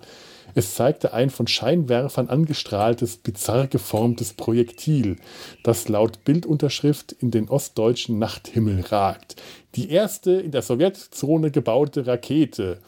Eigentlich, so wusste der, wusste der Kurier zu berichten, hätte diese Rakete in der Nacht vom 27. zum 28. April dieses Jahres gestartet werden sollen. Der Versuch sei aber ohne Angabe von Gründen abgebrochen worden und nur, Zitat, unter größten Schwierigkeiten sei es gelungen, diesen Fehlstart in der Zone zu fotografieren. Indes schon wenige Tage später erwies sich die Veröffentlichung als das, was im Journalist Journalistenjargon als Ente bezeichnet wird. Das Organ der Sowjet Sowjet, Sowjetzonalen, was ist das denn? SED-Pimpfe, junge Welt, konnte die Kurierrakete glaubhaft als ein weitaus harmloseres Erzeugnis identifizieren. Das ist eine ganz gewöhnliche Attrappe für den utopischen DEFA-Film Der Schweigende Stern und steht völlig unbewacht auf dem Flugplatzgelände in Berlin-Johannisthal. So wusste das damals der Spiegel zu berichten. Hm. Und ich finde das eine ganz schön erschreckende äh, Sache, wenn man mal drüber nachdenkt. Wenn das sich nämlich nicht als Ente entpuppt hätte und irgendjemand an der falschen Stelle das ernst genommen hätte, dann wäre damals der dritte Weltkrieg ausgebrochen. Da braucht man nur ein bisschen Fantasie, um sich das auszumalen, was da hätte durchaus in dem, ich meine, das ist der Kalte Krieg gewesen. Äh, da hätte echt äh, so, ein, äh, so, so, eine Falschmeldung hätte unter Umständen ganz schön was anrichten können. Und dann hätte der schweigende Stern das ausgelöst, was der Film eigentlich zu verhindern versuchte. Ja, ganz ja? genau. Das, ah, nach hinten losgegangen, der Schuss. Das wäre oh, voll weh. nach hinten losgegangen. Ah. Ist schon irre, oder? Wie sich das mal vorstellt. Tat. Was ist eigentlich an diesen äh, urbanen Legenden oder auch Zeitungsberichten dran, dass für diese Sequenz, in denen drei von den Astronautinnen und Astronauten diesen Spiralturm hochverfolgt werden durch eine schwarze, schleimige Masse, die hinter ihnen daher hochklettert, mhm. Da gab es angeblich in der DDR danach irgendwas nicht mehr. Ich weiß nicht, ob es jetzt Leim war oder Teer. Leim. Äh, irgendeine Substanz wurde dafür das gesamte Volkswirtschaftsvolumen abgezogen, um diese Szene zu äh, filmen. Das konnte ich gar nicht glauben, richtig. Ich kann es mir auch nicht, äh, ich weiß es leider auch nicht. Da weiß ich jetzt auch nur, dass, dass man äh, äh, die, so gehört hat, dass, äh, die, die, die urbanen Mythen, das konnte ich jetzt auch nicht bestätigt haben, dass da die Jahresproduktion an Leim und Kleister für draufgegangen ist und dass danach ja. eine große Kleisterknappheit geherrscht hat. Das ist schon, schon heftig. Wenn das stimmt, ich könnte es mir vorstellen. In äh, der DDR waren ja äh, Warenknappheit äh, an der Tagesordnung. Ja. Für so ein Prestigeprojekt kratzte dann alles zusammen um das dann. Aber wie haben die das dann schwarz gekriegt? Da ist wahrscheinlich die äh, Jahresproduktion an Tinte für draufgegangen. ja. Schwarz mit so roten Schlieren. Das sieht super schick aus, dieser Kleister, ja, dieser ja. schwarze Schleim. Aber allein wie der diese Rampe auf diesen Turm hinter denen hochsteigt, das wirkt wirklich, das, ich meine, der ist einfach nur angestiegen, aber es wirkt wirklich, als ob der intelligent diese Rampe hinauf äh, äh, schleimt, sich hinauf bewegt, der, der Schleim. Das ist ganz toll. Und vor allem, wenn er sich dann zurückzieht, das ist einfach rückwärts gefilmt, aber das sieht so gut aus, weil der Schleim, der da so rüber geschwappt ist über die Astronauten, wenn der sich rückwärts zurückzieht, das sieht toll aus. Der ist plötzlich komplett verschwunden. Also das wirkt intelligent. Die waren ja vorher komplett ja. vollgeschmiert mit dem Zeug und auf einmal, schwupp, ist das weg. Und das, das macht den Schleim tatsächlich zu einem intelligenten Schleim. Ganz einfache Methode, aber es hat funktioniert für mich. Ganz einfach. Fand auch den, die Optik auf dem Planeten fand ich auch toll. Die ging in so eine mhm. ganz andere Richtung. Irgendwie so zwischendurch hat mich das so, so ein bisschen an Hieronymus Bosch erinnert. Von, von seiner Düsterheit, so mhm. wie, wie die äh, Höllenbilder von Hieronymus Bosch. Wir haben halt diese, es, es, nennt sich ja der gläserne Wald, in dem sie landen, oder sie mhm. benennen das dann selber als den gläsernen Wald, wo dann diese, so ähnlich wie Basaltsäulen stehen in ganz merkwürdigen organischen Formen, wo dann noch so, so Kugeln drin eingebettet sind. Ich vermute auch mal, sie hatten so zwei Dutzend von diesen Stelen, die sie dann immer neu arrangiert haben, weil man halt auch äh, nie mehr als so, so eine Halbtotale davon sieht, ja. durch die sie sich dann bewegen. Und alles wirkt halt auch total äh, außerirdisch. Also gerade was, was die, die Venus angeht, ist das mit, mit relativ günstigen Mitteln auch, haben sie den, den nötigen Effekt dafür erzielt dann. Mhm. Ja, für mich waren das auch in der Tat die stärksten Szenen des Films. Einmal das, wo sie ja aus der Froschperspektive durch diese geschmolzenen Hochhäuser durchfahren mit ihren kleinen ja. Autochens und dann da hochfilmen in diese sehr, sehr bedrohliche Atmosphäre.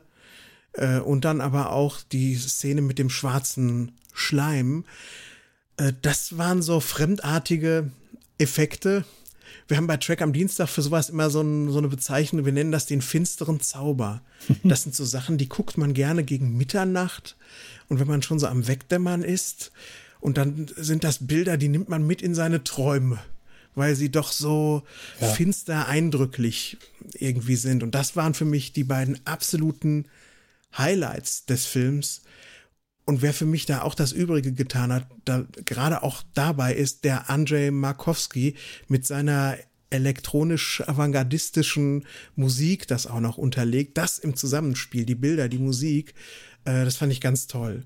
Allein schon dafür würde es sich, finde ich, lohnen, den schweigenden Stern anzugucken, selbst wenn viel Trockenbrot drumherum da ja, ist. Ganz genau. Die, die Szenen auf der Venus, generell, die finde ich alle großartig. Da, da stört mich auch die, Kamera, äh, die, die, die, Kameraführung überhaupt nicht, weil alles, was man sieht, toll ist. Es ist, äh, hm. es ist so, die, diese ganze Landschaft, dieser ganze psychedelische Effekt, den das alles hat. Da werden irgendwelche äh, Schlieren durchs Bild gezogen und Rauch, ja. der da durchzieht.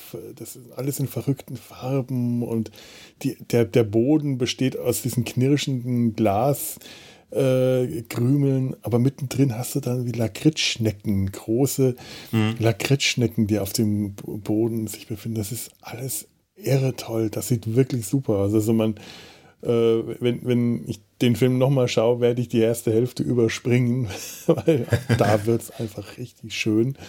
Und äh, das sind spektakuläre Bilder. Das sind ganz, ganz einfach gemacht wahrscheinlich, aber wirklich eindrückliches, äh, beeindruckendes Design wirklich schön.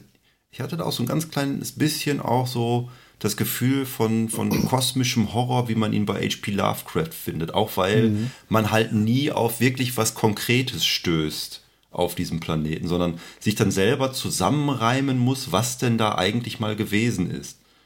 Und dazu passt dann, passen dann auch diese Schatten an der Wand, dass wir nicht wissen, wie die Venusianer aussahen, sondern nur so eine Andeutung dafür bekommen haben. Ja, klar, hm. wir kriegen einfach keine. Ähm, wir, wir haben ja auch keine wirklichen ähm, Aggressoren in dem Film, äh, also keine Lebenden mehr.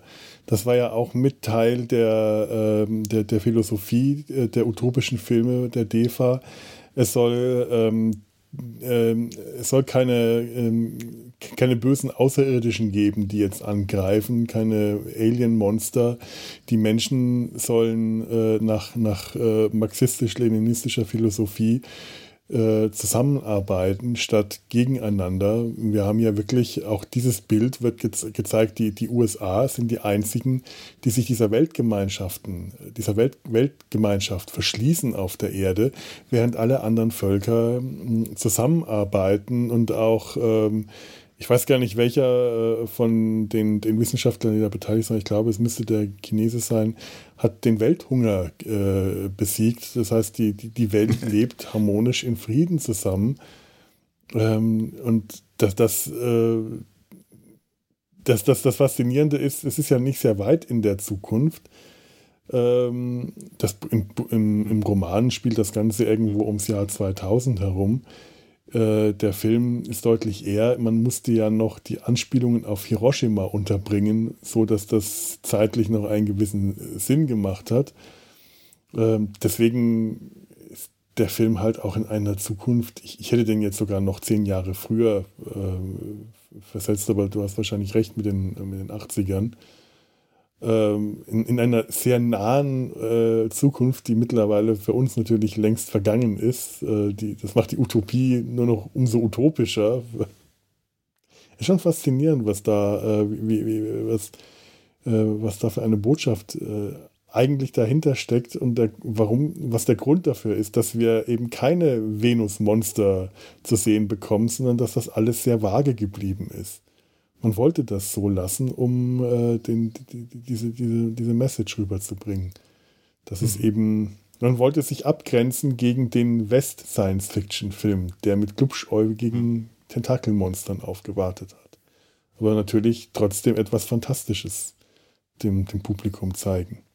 Ja. Mhm. Äh, ich äh, muss mich auch so ein bisschen outen. Ich mochte die erste Hälfte eigentlich ganz gerne. Ich fand die halt ähm, auch schon in ihrer Trockenheit. Das, das fällt ja in diesem Bereich Hard Science Fiction dann schon. Mhm. Das, da war keine Action drin, es war halt nur sehr abenteuerlich, wie man dann diese Reise geplant hat und alle waren emsig damit beschäftigt, das vorzubereiten. Also ich äh, habe mich auch in, in der ersten Hälfte eigentlich ganz wohl gefühlt. Oh ja. Ich fand nett, wie äh, der äh, Amerikaner äh, ankommt. Äh, der wird dann von Brinkmann äh, eingeflogen und wo die dann auf die Alm gehen. Nee, ja. das war, war mit dem. Aber das war äh, ja mit dem, mit dem Russen dann. Ja, er setzt ja, ja. sich dann mit dem Russen auf eine Almwiese. Also das Ganze spielt in den, äh, ist in den Karpaten gedreht worden, aber es wirkt wie in den Alpen. Ja. Man hat so das Gefühl, gleich kommt, äh, äh, wer, wer, wer war es? Julie Andrews, Andrews über die Wiese getanzt und singt. Oder Heidi kommt mit den ja, Oder einfach vorbei. nur so eine, so eine Kuh mit so einer dicken Glocke um den Hals, einfach so im Hintergrund vorbei. Berlin, aber der, bitteschön. der Amerikaner hatte ja. auch diesen merkwürdigen Akzent die ganze Zeit. Der war so minimal, dass er gerade deswegen, glaube ich, noch merkwürdiger aufgefallen ist. Ja, er hat, hat, hat glaube ich, immer nur statt, statt Shutters gemacht und dann immer so ganz vereinzelt irgendwie Worte eingestreut. We, wir haben keine andere Chance. Ja, immer Chance statt ja. Chance gesagt, das stimmt. Ja, aber auch wirklich immer nur an ganz wenigen Stellen, wo es dann umso mehr aufgefallen ist. Aber ich meine, ähm, der Einzige, der sonst äh, tatsächlich einen Akzent hatte, war der Afrikaner. Und äh, ich finde, da hätte man lieber drauf verzichtet. Tja. Übrigens, Julius Ongewe, so ah, ja. hieß der mhm. Schauspieler, mhm. habe ich in der Zwischenzeit herausgefunden, war Medizinstudent in Ach. Leipzig. Wohlgemerkt, in Leipzig. Und er kam aus Nigeria oder Kenia. Da ist man sich nicht mehr so sicher im Nachhinein. Ah, okay. Da hast du mir rausgefunden, dass ich, du hast in der kurzen Zeit auch wahrscheinlich härter ja. geforscht als ich. Äh, aber das stimmt schon, dass das alles so komisch wirkt mit dieser Alm und den äh, Akzenten oder überhaupt auch wie diese ganze Welt funktioniert. Sie wirkt ja wie eine Welt, die so ein bisschen windschief und unlogisch mhm. ist und ein bisschen irreal an sich auch. Natürlich nicht mhm. so super irreal wie hinterher das, was wir auf der Venus sehen, aber es erzeugt so ein merkwürdig mulmiges Gefühl, als wäre man irgendwie betrunken oder hätte einen Schritt zur Seite in eine andere Realität gemacht. Ich, mir hat das auch alles tatsächlich, da bin ich ganz bei Lars, mir hat das gut gefallen. Es war ein bisschen langweilig und ein bisschen zäh im Vorankommen, aber die Atmosphäre, die auch schon die erste Hälfte dadurch ausströmte, das ist irgendwie unvergleichlich. Das lässt sich nicht in irgendeinem anderen Film so wiederfinden. Dann haben wir noch diese Fernsehreporterin, die einen dann auch noch direkt anspricht als ja. Zuseher. Das hat einem dann auch noch mal so ein merkwürdiges Gefühl gegeben. Wir schauen jetzt äh, einer Dokumentation zu, die hier vor, äh, wo hier diese Expedition vorbereitet wird. Ja. War noch mal so ein, so ein Element, was sehr ungewöhnlich war, fand ich. Ja, generell, äh, ja, wie gesagt, der, der, der erste Teil, das ist halt das, was auch im Buch äh, eher wie, eine, wie ein Protokoll äh, einer Vorbereitung dieser Mission wirkt.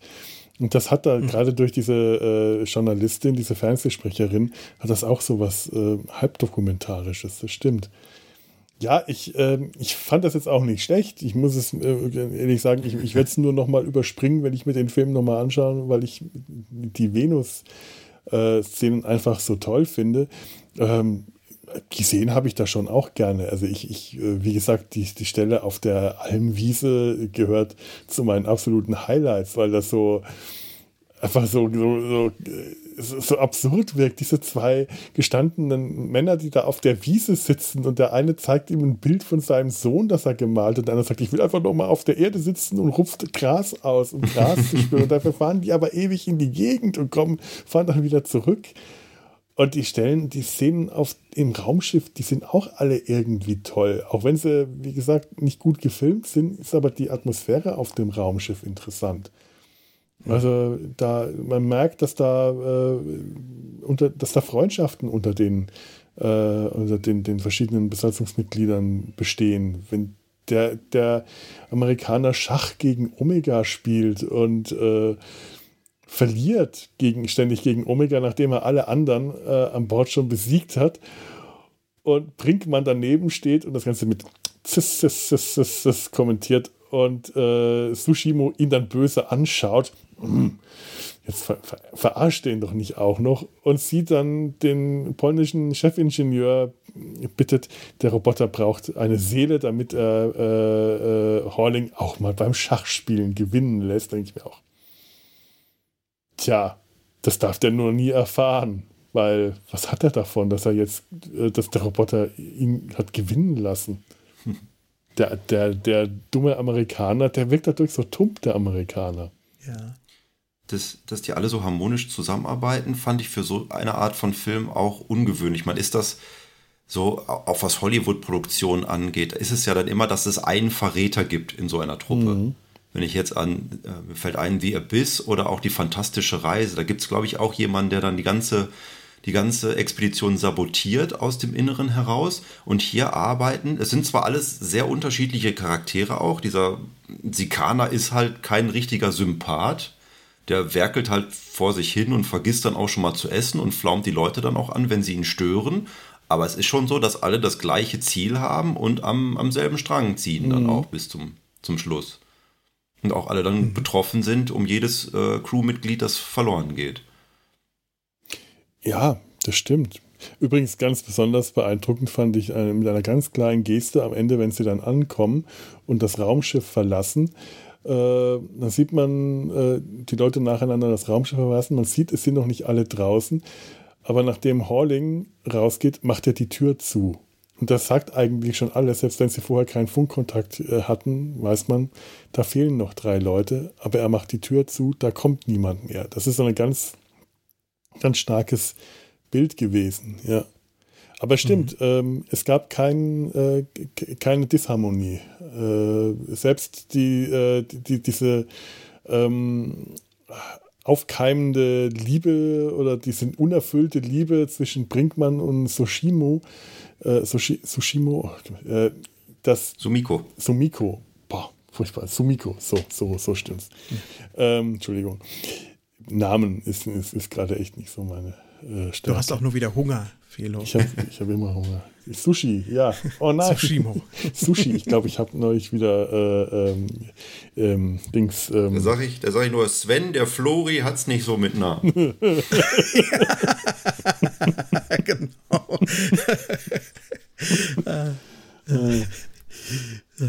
Ja, aber es, es, gibt da keine, äh, keine, keine, keine Liebe, es gibt keine besitzergreifende äh, Liebe. Ja. Äh, das ist alles sehr, äh, sehr, sehr, distanziert, sehr emotional distanziert. Da dürfen keine Leidenschaften entstehen. Deswegen meinte ich auch, Ruth Maria Kubitschek war die einzige, die Emotionen zeigen durfte und die hat halt wenigstens einfach, die hat halt ihren Mann wiederbekommen. Die anderen äh, sind alle so distanziert und gleichzeitig melodramatisch. Das, das ist etwas, was ja. mich an dem Film tatsächlich stört ich hatte ja auch das starke Gefühl, dass dieser Film eine Antwort sein soll, eine ja, Ostblock-Antwort auf den vier Jahre älteren Forbidden Planet, Alarm mhm. im Weltall. Äh, ja, das war ja auch sozusagen der erste spektakulärere Science-Fiction-Film, der eine zwar nicht internationale, aber doch zusammenarbeitende Crew gezeigt hat und die sich dann da draußen irgendeiner metaphysischen Gefahr stellen müssen. Und das müssen wir doch hier im Osten auch auf die Beine gestellt bekommen, so einen Film, ja. oder? Das wäre doch gelacht, wenn wir das nicht hinbekämen. Das. Es ist, Man mag mich da korrigieren gerne, aber ein bisschen hat mich das Gefühl beschlichen. Nee, nee, finde ich ganz stark. Das ist tatsächlich etwas, was ich auch gedacht habe. Man, man kann es so an den Gemeinsamkeiten und den Unterschieden äh, so ein bisschen festmachen. Also gerade so die Gegensätzlichkeiten, die äh, sind, also die, die Gemeinsamkeiten, es ist auch hier eine Frau. Es gibt eine Frau, die im Zentrum mhm. romantischen Interesses steht und in, äh, in beiden und in äh, Forbidden Planet werden sofort äh, Revierkämpfe unter den Männern ausgefochten, um die Frau zu besitzen. Der Captain äh, der, und der erste Offizier versuchen sich gegenseitig auszustechen. Es werden romantische äh, äh, Wort, Wortfechtereien zwischen Mann und Frau ausgefochten. Man haben, wir haben die, das, das, äh, das, das Raumschiff, äh, das bei Forbidden Planet eher wie eine fliegende Untertasse aussieht und damit ähm, eigentlich eher dem, dem, äh, dem Angstbild der, der UFOs gleicht als äh, einer, ja. einer Rakete. Das Farbdesign ist ein, ein ganz anderes. Die Uniformen, auf Forbidden Planet, also in dem von äh, der Besatzung dieses Raumschiffs, die sind alle grau. Da gibt es keine Farben, das ist alles grau und düster und wirkt martialisch. Das, sind eigentlich Uniformen, wie sie die, äh, die, ja, die imperialen, also nicht die Stormtrooper, aber die imperialen Soldaten aus Star Wars tragen. Das ist eher das, das Anti, Anti-Design. Das sind, das sind nicht die Leute, die in Frieden kommen, sondern die wirken aggressiv, wenn sie ankommen. Und das ist ja auch, das sind ja auch Eindringlinge bei Forbidden Planet. Professor ja. Morbius will die weghaben, die dringen in seine friedliche Welt ein. Also äh, das ist äh, schon, und die Mannschaft in äh, Forbidden Planet, die ist auch absolut nicht divers. Das ist die undiverseste Mannschaft, die man sich vorstellen kann. Und hier hast du eine internationale Mannschaft, äh, wo nicht nur eine Frau, sondern auch Menschen aus, äh, aus verschiedenen Nation, Nationen und Ethnizitäten vertreten sind. Und vor allem Nationen, die äh, historisch eigentlich im Konflikt miteinander liegen, wie Japan und China oder Russland und USA. Ähm, das ist eine ganz andere Botschaft, die hier rübergebracht wird. Also ich finde, dass gerade mit Forbidden Planet zu vergleichen, auch verschiedene Roboter, ne, gibt es auch. Das, das passt ja? schon. Ich finde schon, dass da, da, was dran ist. Und auch auf dem Planeten ähm, gibt es ein altes, ausgestorbenes Volk, das Kräfte entfesselt hat, die es nicht kontrollieren konnte. Dasselbe auf der Venus wie auf dem Planeten von Forbidden Planet. Finde ich sehr guter Vergleich. Ja. Hatte ich das denn bei der Schweigende Stern auch richtig verstanden, dass Männer und Frauen da auch gleichgestellt sind? Ja. Das war jetzt die, äh, ja, äh, Frau Ogimura war ja die einzige, die als Frau jetzt mitgeflogen ist. Ich fand das dann interessant. Sie war äh, die, die Bordärztin Und das Einzige, was sie dann als Frau aber gemacht hat, war äh, darauf zu achten, dass die Männer genug essen. ja. Naja, gut, ganz so weit war es mit der Fortschrittlichkeit wahrscheinlich auch noch nicht, aber äh, ja. Die Aufgeklärtheit geht ja auch nur so weit, dem, dem, dem Schwarzen den Job des Funkers zu geben. Also, wenn man, wenn man gemein sein will. Ähm. Der Schwarze hatte auch eine tolle schauspielerische Szene, als er diesen, diese Flüssignahrung zu sich genommen hat. Oh Gott, das war furchtbar. Ja, aber es sind alles Babyschritte, ne? Also wir befinden ja. uns da im Jahr 1960 und dafür ist das schon echt eine krasse Produktion gewesen, ne? Ja, ja, auf jeden Und man sagt Fall. immer so, als Gene Roddenberry sich Star Trek ausgedacht hat, ja, da hat er dann, da hat er schon auf Forbidden Planet geguckt.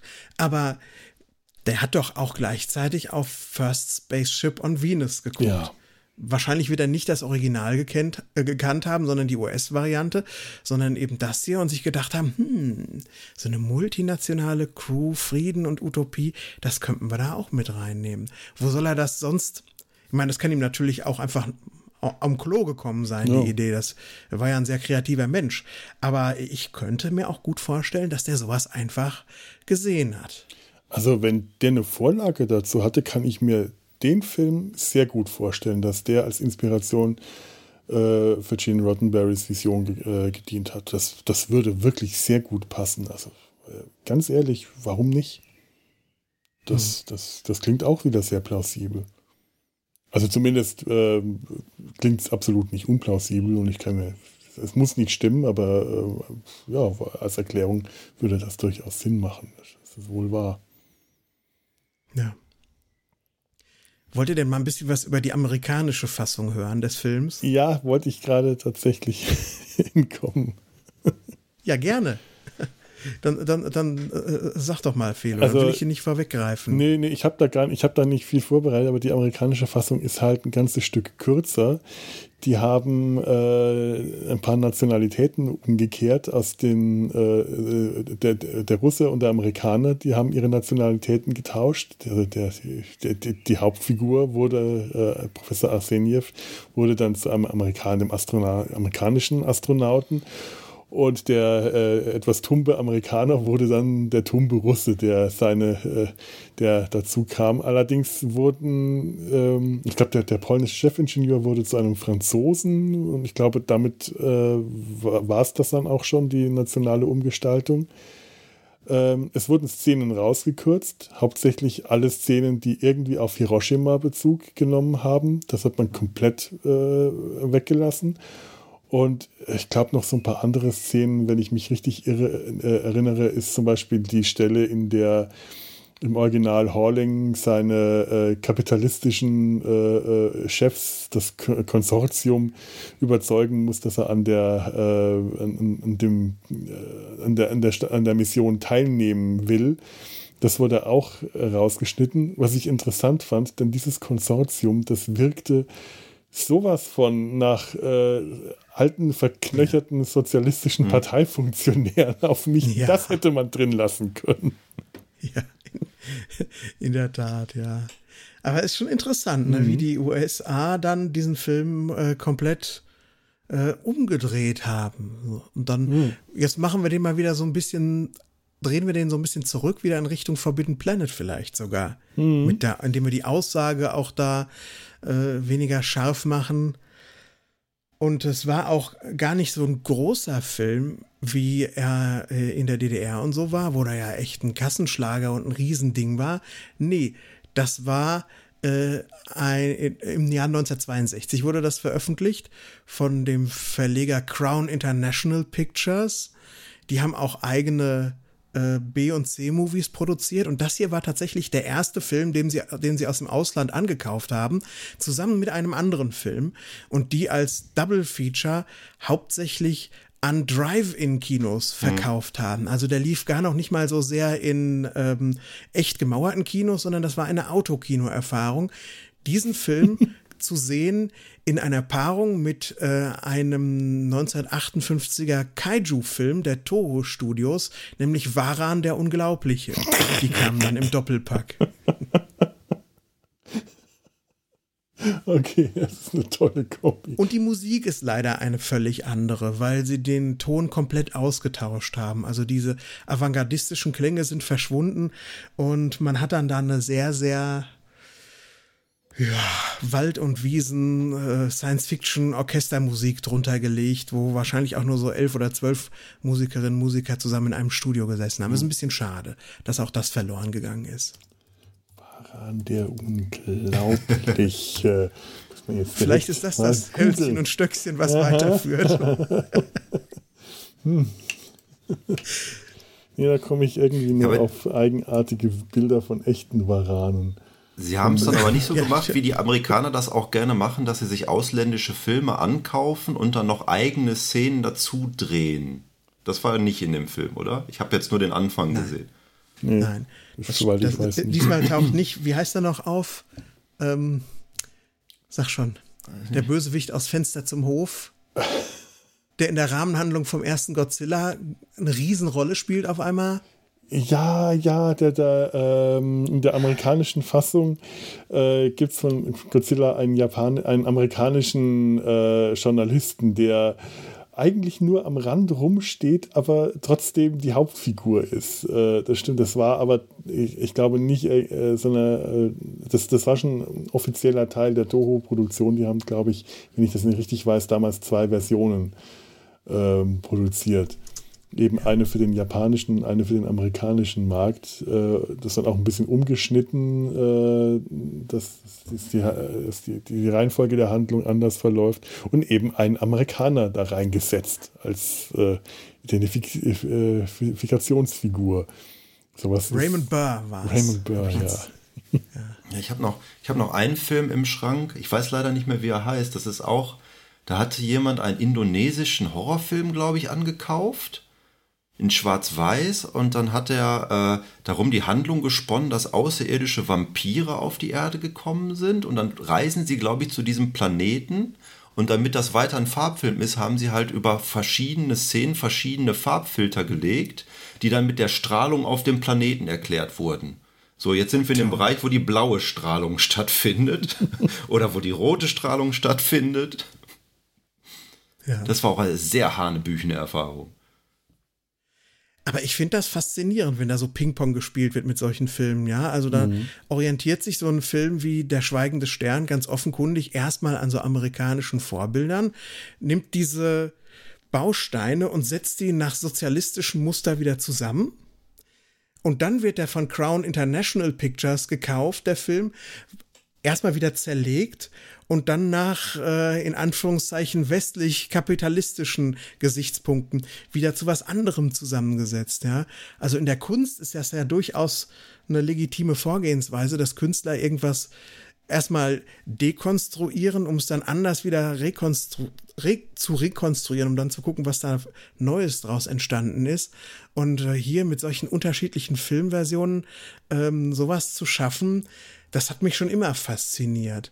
Und der, die amerikanische Variante des Films ist der schlechtere Film, ganz eindeutig. Mhm. Aber trotzdem irgendwie ein Kunst- und Kulturartefakt, äh, was auf ganz merkwürdige Art und Weise erschien, äh, entstanden ist. Du hast das Gefühl, dass es durch mehrere Prismen gebrochen worden, was du da siehst. Und das ist ganz seltsam. Spannend, auch toller Film. Und trotzdem habe ich mir den nicht pur angeguckt auf Wikipedia, sondern ich bin an meinen Schrank gegangen. Kann ich jetzt, kann ich jetzt auch noch mal machen. Ich habe ihn nämlich in dieser Version gesehen. Oh. Ja. ja. Ich habe die Mystery Science Theater Version geschaut davon. Ich habe das auch gesehen, dass das auch bei Mystery Science Theater war und habe gedacht, ach komm, da gibt es jetzt aber doch wesentlich schlechtere Filme. Ja, aber sie gehen darauf ein. Sie streiten sich am Ende darüber, ob das wirklich ein schlechter Film war. Okay. Äh, einer der Roboter sagt, das war ein schlechter Film. Also Crow, Crow sagt, was für ein schlechter Film. Ähm, Tom Servo, äh, äh, Servo sagt, ähm, toller Film, hat mir super gut gefallen. Und der Mensch, der menschliche Moderator, der Joel, ist unentschlossen. Der sagt, das Ganze wirkt auf mich also mir hat diese Internationalität gefallen, sagt er auch. aber es wirkt so merkwürdig irreal irgendwie. Ja, es soll irgendwie ein amerikanisches Unternehmen sein, aber es wirkt alles völlig unamerikanisch und es war so off auch. Und der ist da unentschlossen. Also steht 1,5 zu 1,5 hm. eigentlich, selbst im, äh, in, in der Wahrnehmung derer, die äh, dafür berühmt sind, eigentlich Filme auseinanderzunehmen.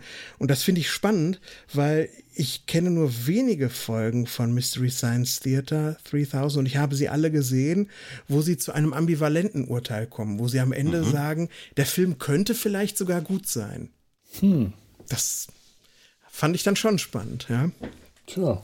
Ist auf jeden Fall nicht so total schlimm wie einen Film hatten sie auch mal, bei dem das noch kruder und merkwürdiger war.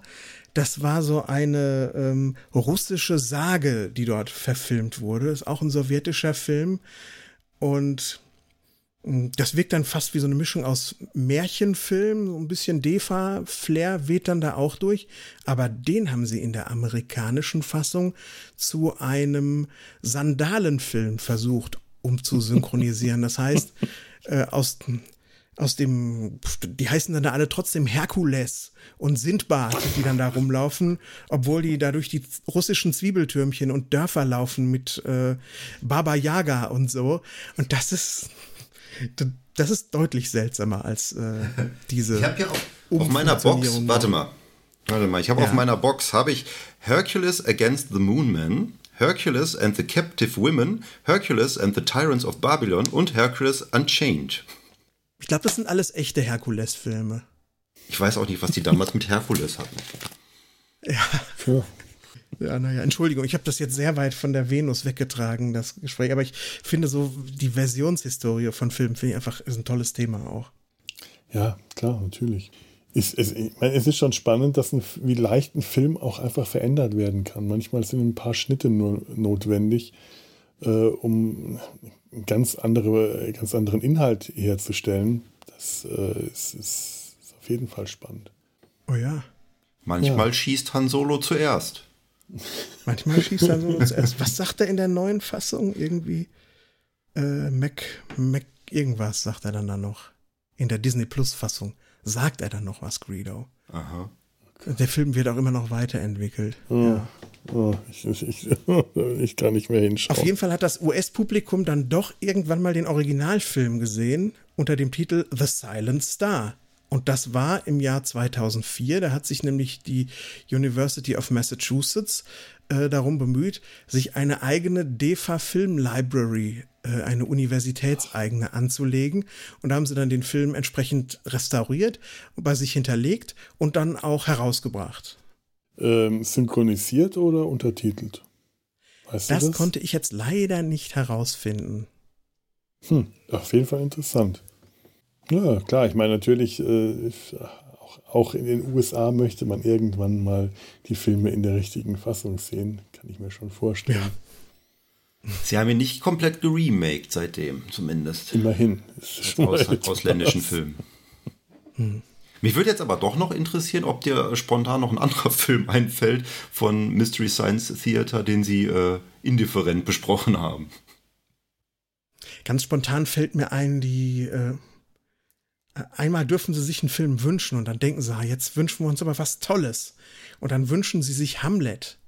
Mhm. Und dann gibt es eine deutsche Verfilmung von Hamlet mit Maximilian Schell, mit einem ganz jungen Maximilian Schell, die sehr minimalistisch schwarz-weiß gedreht wurde in dunklen Sets. Und das ist eine tolle Verfilmung. Aber die werden, mit der werden sie auch nur so halb warm. Ich glaube, das ist so der zweite Film, wo sie äh, wo sie ein bisschen hin und her gerissen sind. Hamlet, Prinz von Dänemark. Da müssen wir jetzt gucken, wie wir von Der Schweigende Stern weitermachen. ja. ja, aber ich glaube, wir sind so langsam können wir ans Ende kommen. Ich, ich kann mich auch gerade gar nicht mehr richtig konzentrieren. Und bevor ich jetzt äh, total abschweife, ich kann euch auch einfach noch zuhören. Ihr, ihr führt das in interessante Richtungen. ich kann nicht mehr viel beitragen. Also ich, ich wollte noch sagen, der, der Film hat mich auch so, so an eine Reihe anderer Filme erinnert, die ich damals immer bei meiner Oma auf VHS gesehen habe. Wir sind dann öfter am Wochenende zu meiner Oma gefahren, oft haben wir uns da, glaube ich, auch mit meinem Cousin getroffen, der war dann auch vor Ort, der ist genauso alt wie ich. Und dann hatte die halt einen Schrank voll mit Videokassetten. Und da haben wir dann so Filme geguckt wie 20.000 Meilen unter dem Meer oder Die Reise zum Mittelpunkt der Erde oder Die fantastische Reise. Das, das fiel so vom Gefühl her in die gleiche Kategorie für mhm. mich, dieser Film. Ja, das, das kann Gerade ich mir gut vorstellen. Ja. ja. Also der ist mhm. natürlich sehr viel ernsthafter. Also äh, 20.000 Meilen unter dem Meer ist tatsächlich nicht so lange her, dass ich den das letzte Mal gesehen habe, die Disney-Verfilmung. Ähm, der hat auch schon ernste Momente, die sind dann aber auch sehr punktiert einfach eingesetzt. In anderen Szenen wird dann halt zusammen mit einer Robbe irgendwie gesungen. Mhm. Äh, Fantastische Reise ist natürlich ein bisschen ernster. Da geht es ja darum, dass die dann in dem Körper von diesem Menschen sind. Da geht es um Leben und Tod. Reise zum Mittelpunkt der Erde kann ich mich nur an eine Gans und diese, diese Eidechsen erinnern, die dann groß gefilmt wurden und denen dann so Kämme auf den Rücken geklebt wurden. Ich weiß nur noch, dass die Gans Gertrude hieß.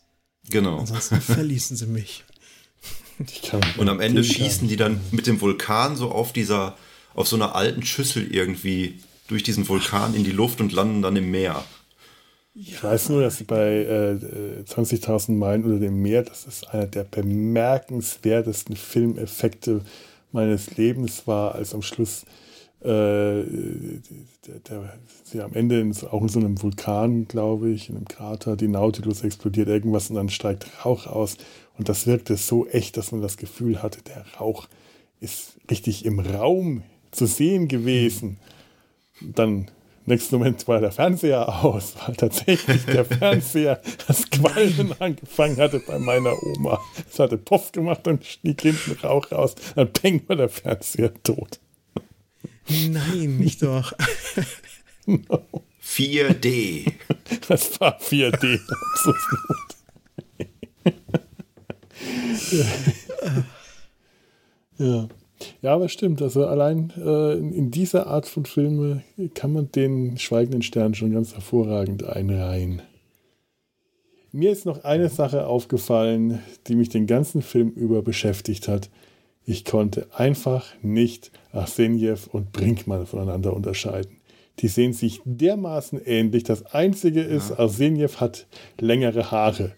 Brinkmann hat ja. sie kürzer geschnitten. Die sind nicht ich, unterscheidbar. Das ist dasselbe Gesicht. Das könnten. Ich dachte am Anfang sogar, als ich den Film zum ersten Mal gedacht habe, dachte ich, das wären Brüder. Warum man das gemacht hat, weiß ich nicht. Warum man dem einen nicht wenigstens ein Schnauzbart ins Gesicht geklebt hat, damit man den unterscheiden kann. Furchtbar. Ich hatte das Problem nicht. Ich hatte das Problem nicht, weil äh, ich äh, Professor Arsenjew gesehen habe und gedacht habe, der sieht aus wie Christopher Nolan.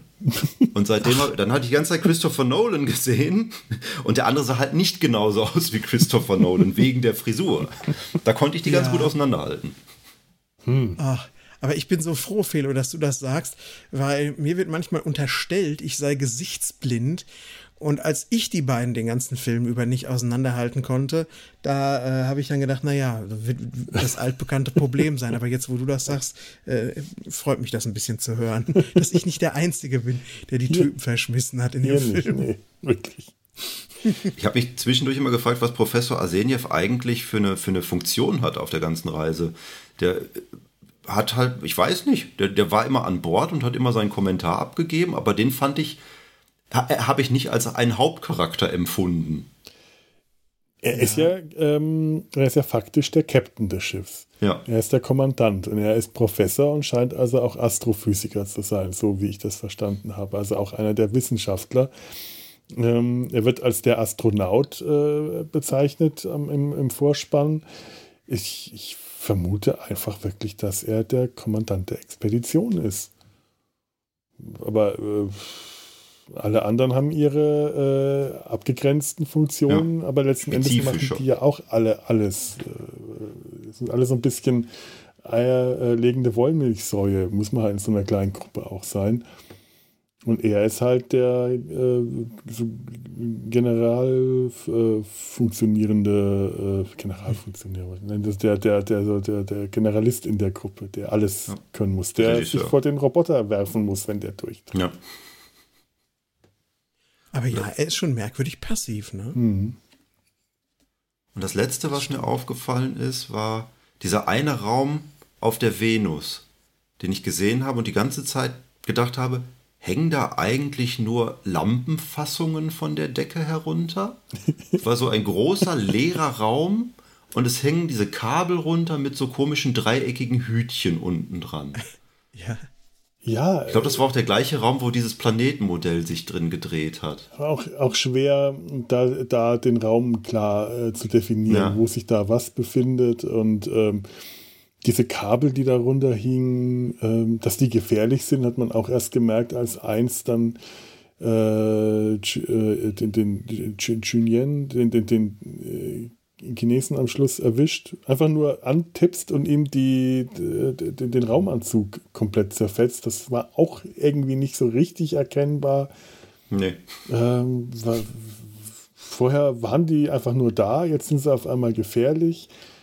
Ähm, in der Zwischenzeit ist äh, der, der Afrikaner runter in den Schacht geklettert, äh, um irgendwelche, um die, diese Maschinerie auszuschalten, was man dann aber nicht sieht, was man nur aus dem Off-Screen sieht, was man dann vom Raumschiff kommentiert bekommt. Die weiße Kugel ist jetzt wieder weiß, was äh, wohl diese große weiße Kugel, die da außen rumsteht, zeigt, dass er das geschafft hat. Also man hat am Schluss so wenig richtig gesehen und da war es zu vage. Da hätte ich mir tatsächlich gewünscht, dass man ein bisschen mehr sieht und dieses Ende nicht ganz so abrupt inszeniert. Das passiert alles so. Da, da sind wir wieder an dem, äh, an dem Moment, wo Action einfach von 0 auf 100 äh, passiert, aber zum Teil sieht man sie noch nicht mal mehr.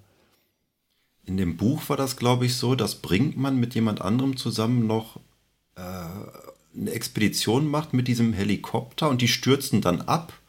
Und dann schien das so, dass ein Teil des Buches dann auch der Rückweg war von den beiden zu dieser Kuppel, wo sie dann halt Abenteuer erleben, wie das immer in dieser Zusammenfassung stand. Da muss ich mal weiterlesen. Brinkmann! Brinkmann geht mehrmals verloren und wird mehrmals vermisst und wird mehrmals gerufen. Brinkmann! Hätte ich da dieses Trinkspiel gemacht, ich hätte das nicht überstanden. Ja. Im, Im Buch ist er ja Amerikaner, Brinkmann. Ich weiß nicht, ob, er, äh, ob sein Name genannt wird, zumindest habe ich ihn, äh, mich nicht daran erinnert, aber da ist er der Amerikaner in der, in der Truppe. Ja, ich gucke noch meine, meine Notizen durch. Jetzt, äh, ich glaube, das Einzige, was ich noch nicht gesagt habe, ist der erste Auftritt von Omega, dem Roboter. Du hast gesagt, du hast den Professor nicht verstanden. Ich habe den Roboter überhaupt gar nicht verstanden. der Roboter kommt an, sagt irgendwas.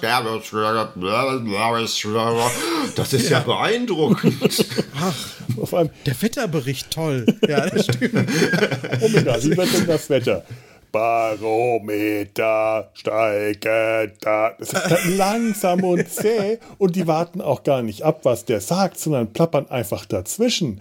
Das ist also vollkommen äh, respektlos. Also hier wird die Intelli künstliche Intelligenz nicht gewürdigt. Die wird, der wird nicht wertgeschätzt, sondern die reden einfach drüber. Und der ist auch, finde ich, in Notfallsituationen extrem ungeeignet, wenn der irgendwie Alarm geben muss, aber erstmal eine Minute braucht, um äh, ein, ein Wort sagen zu können, weil er jede Silbe in die Länge zieht. Das ist ja auch, wenn äh, Brinkmann und der Roboter auf dem Planeten landen und an diesen gläsernen Wald gehen, äh, der, äh, wo die radioaktive Strahlung, wie es sich herausstellt, so extrem hoch ist, sagt ihm das der Roboter, aber ich glaube auch erst nachdem Brinkmann ihn irgendwie darauf anspricht. Und der Roboter braucht lange, bis er ihm sagt, Strahlungswerte sind extrem hoch. Und du verstehst ihn auch nicht, weil es so quäkt. In dem Moment äh, hätte er schon äh, losrennen können die ganze Zeit, bis er das, Oder- bis er das hört.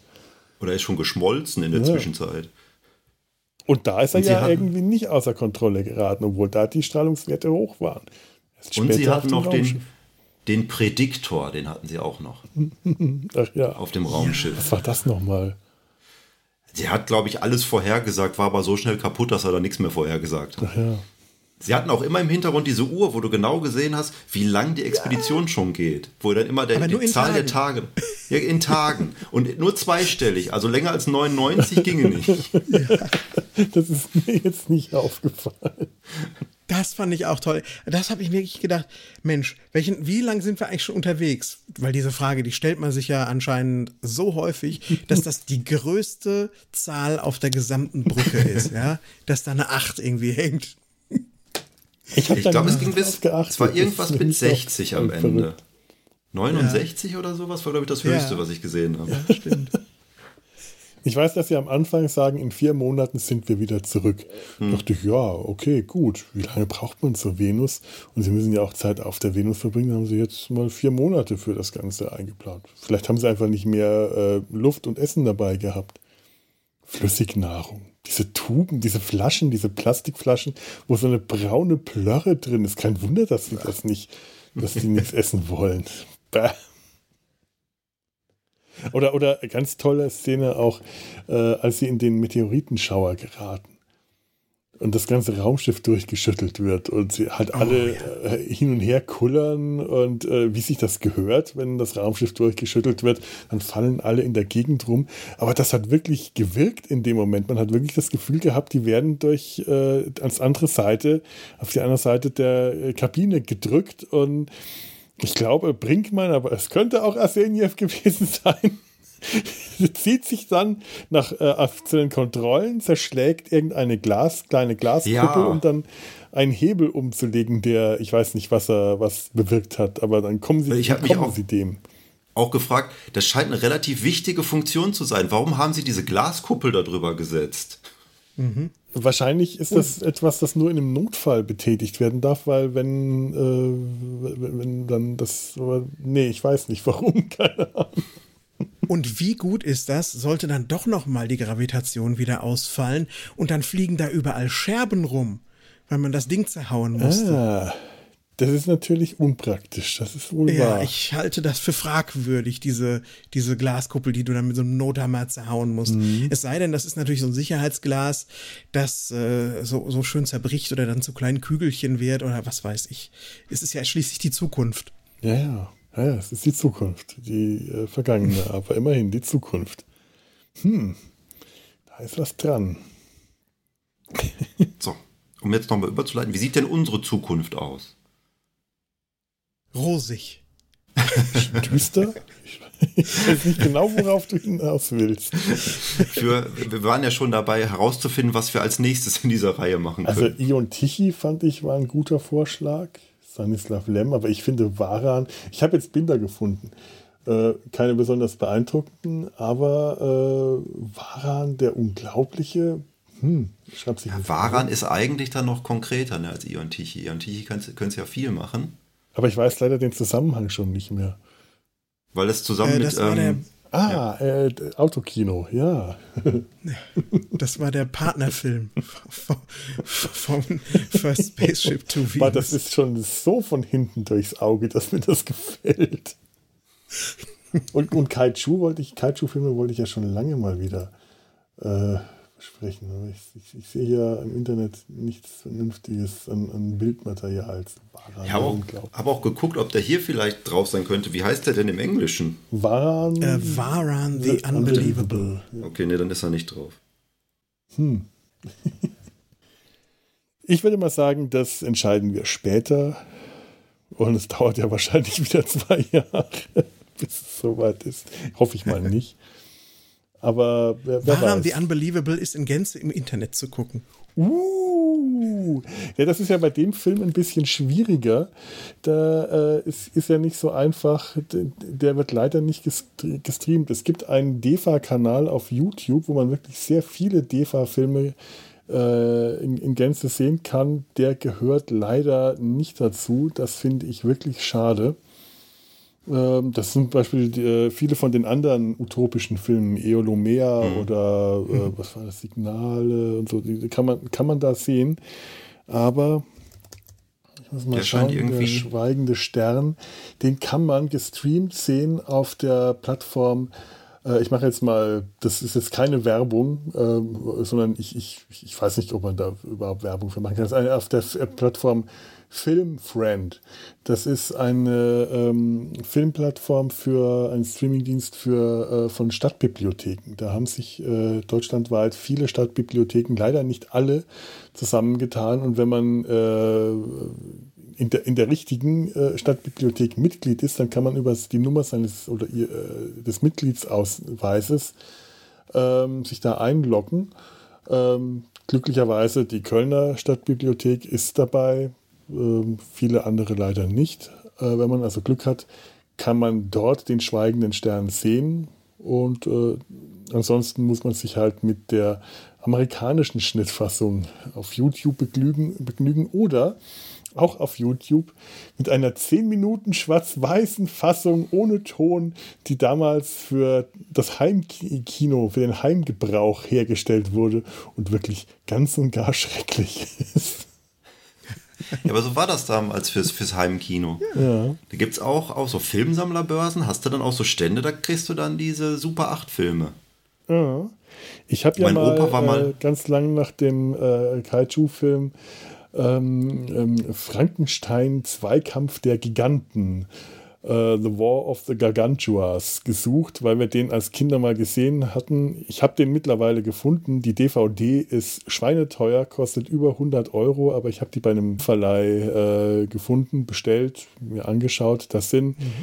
drei Fassungen drauf. Nein, nein, ich glaube, nein, fünf, fünf äh, Fassungen. Einmal das japanische Original, dann die deutsche synchronische Synchrofassung, die äh, etwas kürzer ist, dann die amerikanische Fassung, die wiederum kürzer ist und dann noch zwei verschiedene Super 8 Fassungen die, wie sie in Deutschland rausgekommen sind. Unter anderem eine, äh, ich glaube, acht Minuten lange Schwarz-Weiß-Fassung, die ich tatsächlich hier selber auch auf Super 8 habe äh, und hier mal im Super 8 Projektor habe laufen lassen, äh, was schon sehr witzig ist. Auch Schwarz-Weiß und auf acht Minuten zusammengekürzt. Also äh, das das, das hat schon Laune gemacht, sich das alles mal anzuschauen. Das sind auch sehr, sehr unterschiedliche Versionen. Ähm, Frankenstein, das ist übrigens kein eingedeutschter Titelname, sondern das ist der japanische Name Frankenstein. Furankensteinu. Furankensteinu. der heißt tatsächlich so, der Film. Weil damals, ja. äh, das ist auch eine, die Fortsetzung eines Films, der schon Frankenstein hieß. Man hat einfach auch damals in Japan gerne Filmmonster Frankenstein genannt, weil das halt gut klang. Und, Und keiner hat denen gesagt, dass das ja der Professor eigentlich sein müsste. Ja. Das ist falsch. Das ist ein, das ist ein urbaner Mythos, den ich hier äh, mal an einer, hier jetzt mal ganz offiziell entkräften will. Ähm, ihr tragt doch auch alle als Familiennamen den Namen eurer Väter. also heißt das Monster Frankenstein oder etwa nicht? Das hat doch, darf doch auch einen Namen haben. Ja, klar. Das Monster heißt Frankenstein, das ist der Familienname. Das ist, er ist der Sohn von Viktor Frankenstein. Also, dann ist ja, dann ist wahrscheinlich Frankenstein Junior am nächsten dran. Ja, tatsächlich. Mel Gut. Brooks hat das richtig gemacht. Frankenstein Junior. Es gibt das auch ist auf doch, Netflix. Das ist doch despektierlich gegenüber dem Monster immer nur als das Monster bezeichnet zu werden. Wer möchte denn schon als das Monster bezeichnet werden? Der hat einen Vater, der ist der Sohn seines Vaters und sollte dann auch den Familiennamen tragen dürfen. So, so sieht es nämlich mal aus. Ja. Die Idee stammt nicht von mir, das ist von Alan Moore äh, aus äh, dem letzten League of Extraordinary Gentlemen Comicbände. Irgendwann möchte ich über die Comicreihe auch mal eine Folge machen, aber das ist ein solches Mammutprojekt, äh, das, Boah, da traue ich mich nicht ranzugehen. Wir reden dann nochmal über den Film. Oh. Nee, nee, das möchte ich ausklammern, bitte. da haben wir letztens schon den Hass eingefangen. Nee. Sean Connerys Schwanengesang ausgerechnet. Ich habe ich hab herausgefunden, er hat zumindest noch in einem Animationsfilm hinterher einen Charakter oder den Hauptcharakter gesprochen, der sieht noch viel, viel schlimmer aus oh. als äh, League of Extraordinary Gentlemen. Weißt du Ach den Gott, Namen? Das ist, glaube ich, so ein, so ein C-Klasse äh, Animationsfilm, der dann extra für ihn in Schottland hergestellt oh wurde nein, oder so. Das wird immer schlimmer. Das ist tragisch. Das ist einfach tragisch. Der arme Kerl. Naja, gut, er wollte ja auch schon Gandalf nicht spielen. Und äh, welche Rollen er alle nicht verstanden hat und abgelehnt mhm. hat. Und dann spielt er Quartermain als letzte Rolle. Das ist traurig. Nun ja. So, ich glaube, damit könnten wir hier an einem Punkt gekommen sein, wo ich noch nicht ganz aufhören will. Aber ich, äh, wir kommen nämlich jetzt an den, ich, ich glaube, die, die Filmbesprechung können wir zum Ende bringen. Stimmt ja. ihr mir dazu? Ja. Ja. Dann kommen wir zu etwas, äh, ja, Hörerfeedback. An der Stelle bettel ich eigentlich immer nur um Hörerfeedback und sage, äh, schreibt uns Kommentare auf www.data-sein-hals.de könnt ihr das machen. Schreibt uns E-Mails an Kontakt über data-sein-hals.de oder äh, Twitter, Facebook, Instagram. Und normalerweise äh, passiert das auch. Es werden Kommentare geschrieben, ist in, in, in, überschaubarer Anzahl, aber mir ist das auch ganz recht. Dann habe ich nicht so viel Arbeit, die alle zu lesen. Und es wird schön auf äh, Twitter äh, passiert viel. Und ganz, ganz, ganz, ganz, ganz, ganz selten kommt mal tatsächlich eine E-Mail rein. So selten, dass ich fast nie nachschaue im äh, E-Mail im Postfach wir hatten neulich eine tatsächlich bekommen und weil ich nicht wusste, wie schnell das äh, ich die beantworten äh, im Podcast beantworten kann, habe ich tatsächlich auch schon direkt darauf geantwortet. Hallo, hallo Jens, liebe Grüße. Ähm, ich möchte euch jetzt ähm, also dem voraussetzen, ich habe die Mail schon beantwortet. Stelle ich euch beiden jetzt eine Frage die unter Umständen bewirken könnte, dass Sebastian nie wieder in diesem Podcast auftauch, auftauchen will. Ach, okay. Das war jetzt manipulativ natürlich, das ist dir schon klar, dass ich das jetzt gerade, ja, ja, ja. warum ich das gerade gesagt habe. Jetzt bin ich gespannt. Ich lese nur mal den Anfang vor und dann frage ich euch, ob ihr darüber reden wollt. Äh, hi, wirklich toller Podcast. Ich versuche folgentechnisch hinterherzukommen. Mal eine Frage. Schaut ihr Discovery? Möchtet ihr beiden an dieser Stelle über Discovery reden? Ihr könnt jetzt ganz Weil, ehrlich Ja oder Nein antworten. Ich bin, ja, ich bin ja fast raus. Ich bin ja nicht so der große Tracker. Ich habe tatsächlich zwei Folgen Discovery gesehen. Vorausgesetzt, wir reden über die Star Trek-Serie und nicht den Channel. Das, das war jetzt das erste, das war tatsächlich bei mir jetzt das erste, woran ich gedacht habe. gegeben. Ja, wir können jetzt über den Discovery Channel reden. Das war das erste, woran ich gedacht den habe. Den habe ich leider noch weniger gesehen. Hm. Und ähm, als ich schon die Namen, ist es Kurzman oder Orky? Kurz, Kurzman. Ja, den kann ich schon nicht leiden, seitdem er am Anfang die Transformers verhunzt hat. Und so nach dieser ersten Szene, wo sie das riesige äh, Föderationszeichen in den Sand laufen, war ich schon draußen. Ideal. Ich hätte eigentlich, warum habe ich, warum, warum habe ich dich damals nicht gefragt? Ich hätte dir das nachmachen sollen.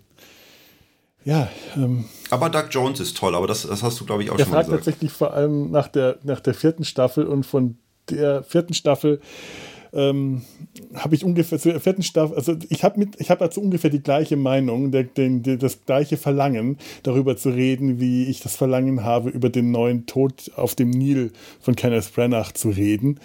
Nämlich überhaupt keins. Ich habe eigentlich nur Lust, das zu verreißen und dann versau ich mir die, die, die gute Laune. Von, vom Tod auf dem Nil habe ich immerhin zehn Minuten gesehen und dann ausgeschaltet von der vierten Staffel Discovery, ähm, ich habe auf die Uhr geschaut, 25 Sekunden und dann habe ich ausgeschaltet und habe nicht vor, mehr davon zu sehen oder mehr dazu zu sagen. Und auch die dritte Staffel habe ich nicht zu Ende geschaut. Ich kann also wirklich, ich will und ich kann nicht viel dazu sagen. Hm. So, und jetzt das letztendgültige Urteil. Du schweigst die ganze Zeit zuvor. Ach, Sebastian. Weißt du, wir kriegen die Frage ja auch oft oder das Anliegen auch oft bei Track am Dienstag. Und ich kann einfach nur sagen, das ist nicht meine Kernkompetenz, das ist nicht mein Interessengebiet.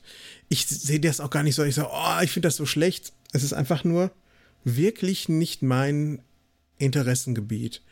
Äh, da ist für mich Star Trek doch arke gekapselt als das bis Enterprise, was mich persönlich interessiert.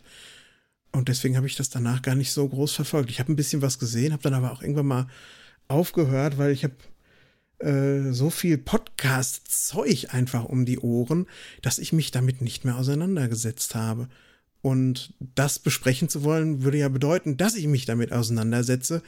Und allein dazu fehlen mir die Zeit und das Interesse. Es ist einfach so. Ich will damit, ich beantworte das auch immer höchst ungern bei uns, mhm. weil, weil dann sind die Leute natürlich immer gleich vom Kopf gestoßen. Das will ich ja gar nicht.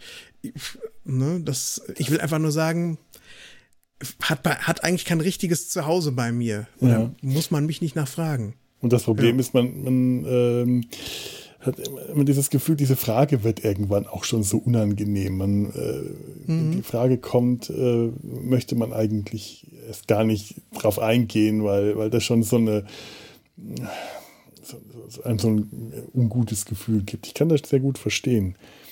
Ja, lieber Jens, äh, da steht dann auch noch, vielleicht könnt ihr mal ja mal eure Meinung dazu geben. Ich glaube, das haben wir jetzt damit getan. Ich habe einen Teil der ja. E-Mail damit jetzt übersprungen. Aber wie gesagt, ich habe äh, dem Jens auch äh, zurückgeschrieben direkt. Äh, ich glaube, ich hoffe, du wirst uns verzeihen, dass unsere Aussage über Discovery an dieser Stelle damit gegeben ist. Und äh, ich glaube, mehr wird in diesem Podcast dem Thema nicht mehr passieren. Aber es gibt ja sehr coole Kollegen, ja, zu denen man viele. den Jens hinschicken kann, äh, guten Gewissens auch hinschicken kann. Ja, ne? ich, äh, Zum Discovery Panel, da wird man glücklich, würde ich Beispiel. sagen, wenn man das möchte. Ja, ja, also ganz, ganz ehrlich, äh, geht da mal hin, wenn du die noch nicht kennst oder wenn ähm, zu den Nerdizisten oder so viele andere Podcasts, die das besprechen ihr braucht äh, Data sein Hals in der Hinsicht auch nicht oder Dreck am Dienstag. Es gibt so viele andere, die das machen. Äh, die Welt ist voller Star Trek Podcasts. So, so Aber hallo. Fühlt sich einfach mal so an. Ja. Dann würde ich mal sagen, haben wir auch das, äh, das Feedback hinter uns gebracht. Vielen Dank, lieber Jens. Ich, ich, ich freue mich auf jeden Fall, dass du uns eine Mail geschrieben hast, was einfach sonst gar nicht so viele tun. Und ich hoffe, dass es jetzt für dich nicht allzu enttäuschend war, wie wir damit umgegangen sind. Ansonsten ähm, freue ich mich über Postkarten. Postkarten, Postkarten, Postkarten. Ihr findet das im Impressum, freue ich mich immer. Oder gebt uns Tiernamen. Ich, ich, ich bitte jetzt halt. Wir haben äh, gerade vierjähriges, äh, äh, nein, nein, ich glaube, vierjähriges Jubiläum im Sumpf gehabt von einer Weile und äh, jetzt irgendwie um die Zeit ist, glaube ich, dreijähriges Jubiläum dieses Podcasts. Weil ich mir sowas nie merke, feiere ich das auch nicht. Aber das heißt, ich bitte jetzt seit vier Jahren darum, gebt uns Tiernamen. Sheltoposik. Dankeschön. Ja. Felan, der Unglaubliche. Bitte. Dankeschön. So, damit ist das jetzt auch abgehakt. Stirnlappen-Basilisk. Ja. das ist genau die Art von Tier, Sehr schön, die ich ja. gerne wäre. Wenn ich, Schabrackentapir fällt mir noch ein. Den gibt es wirklich. Oder wir waren letztens im Zoo. Äh, Zootier des Jahres ist, glaube ich, das Pustelschwein. Pustelschwein. Aber das ist oh, mal ein Kosename. Mein Pustelschweinchen. Gib mir Tiernamen. Mein Pustelschweinchen. Ach, wunderbar. Ich kriege hier Gefühle, die, wie ich sie schon lange nicht mehr hatte. herrlich, herrlich. Bevor das hier abartig ausartet, verabschieden wir uns. Äh, ich bedanke mich bei euch beiden. Das war eine ganz wundervolle Besprechung zu einem Film, auf den ich wirklich schon sehr lange richtig Bock, großen Bock hatte. Vielen, vielen lieben Dank. Und ja. Vielen lieben Dank euch Zuhörer zum, fürs Zuhören. Und wir verabschieden euch, äh, uns von euch, euch von uns und ihr von dem Rest der Welt. Lebt utopisch, lebt friedlich, lebt flott und in Frieden. Macht's gut. Tschüss. Tschüss. Das ist die Stelle, wo ich immer warte, dass ihr auch Tschüss sagt, damit ich dann den, den Abspann. Nochmal. Tschüss. Tschüss. Tschüss. Ach mein Gott, das ist ja sehr synchron.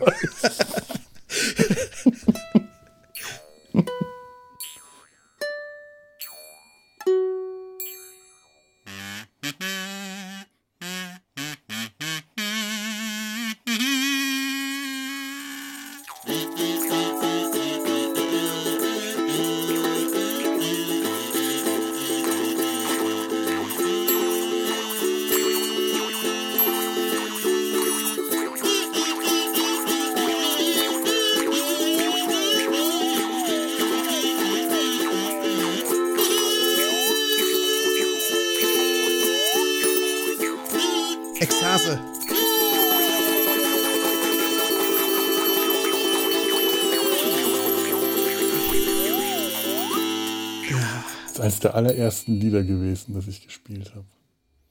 Im Podcast. Kann- und danach hast du das Kazoo auf dem Lautsprecher zerkloppt. So. ding, ding, ding, ding, ding. Mir auch alle Mühe gegeben, diesmal nicht noch reinzuquatschen. Das können nicht alle von sich behaupten.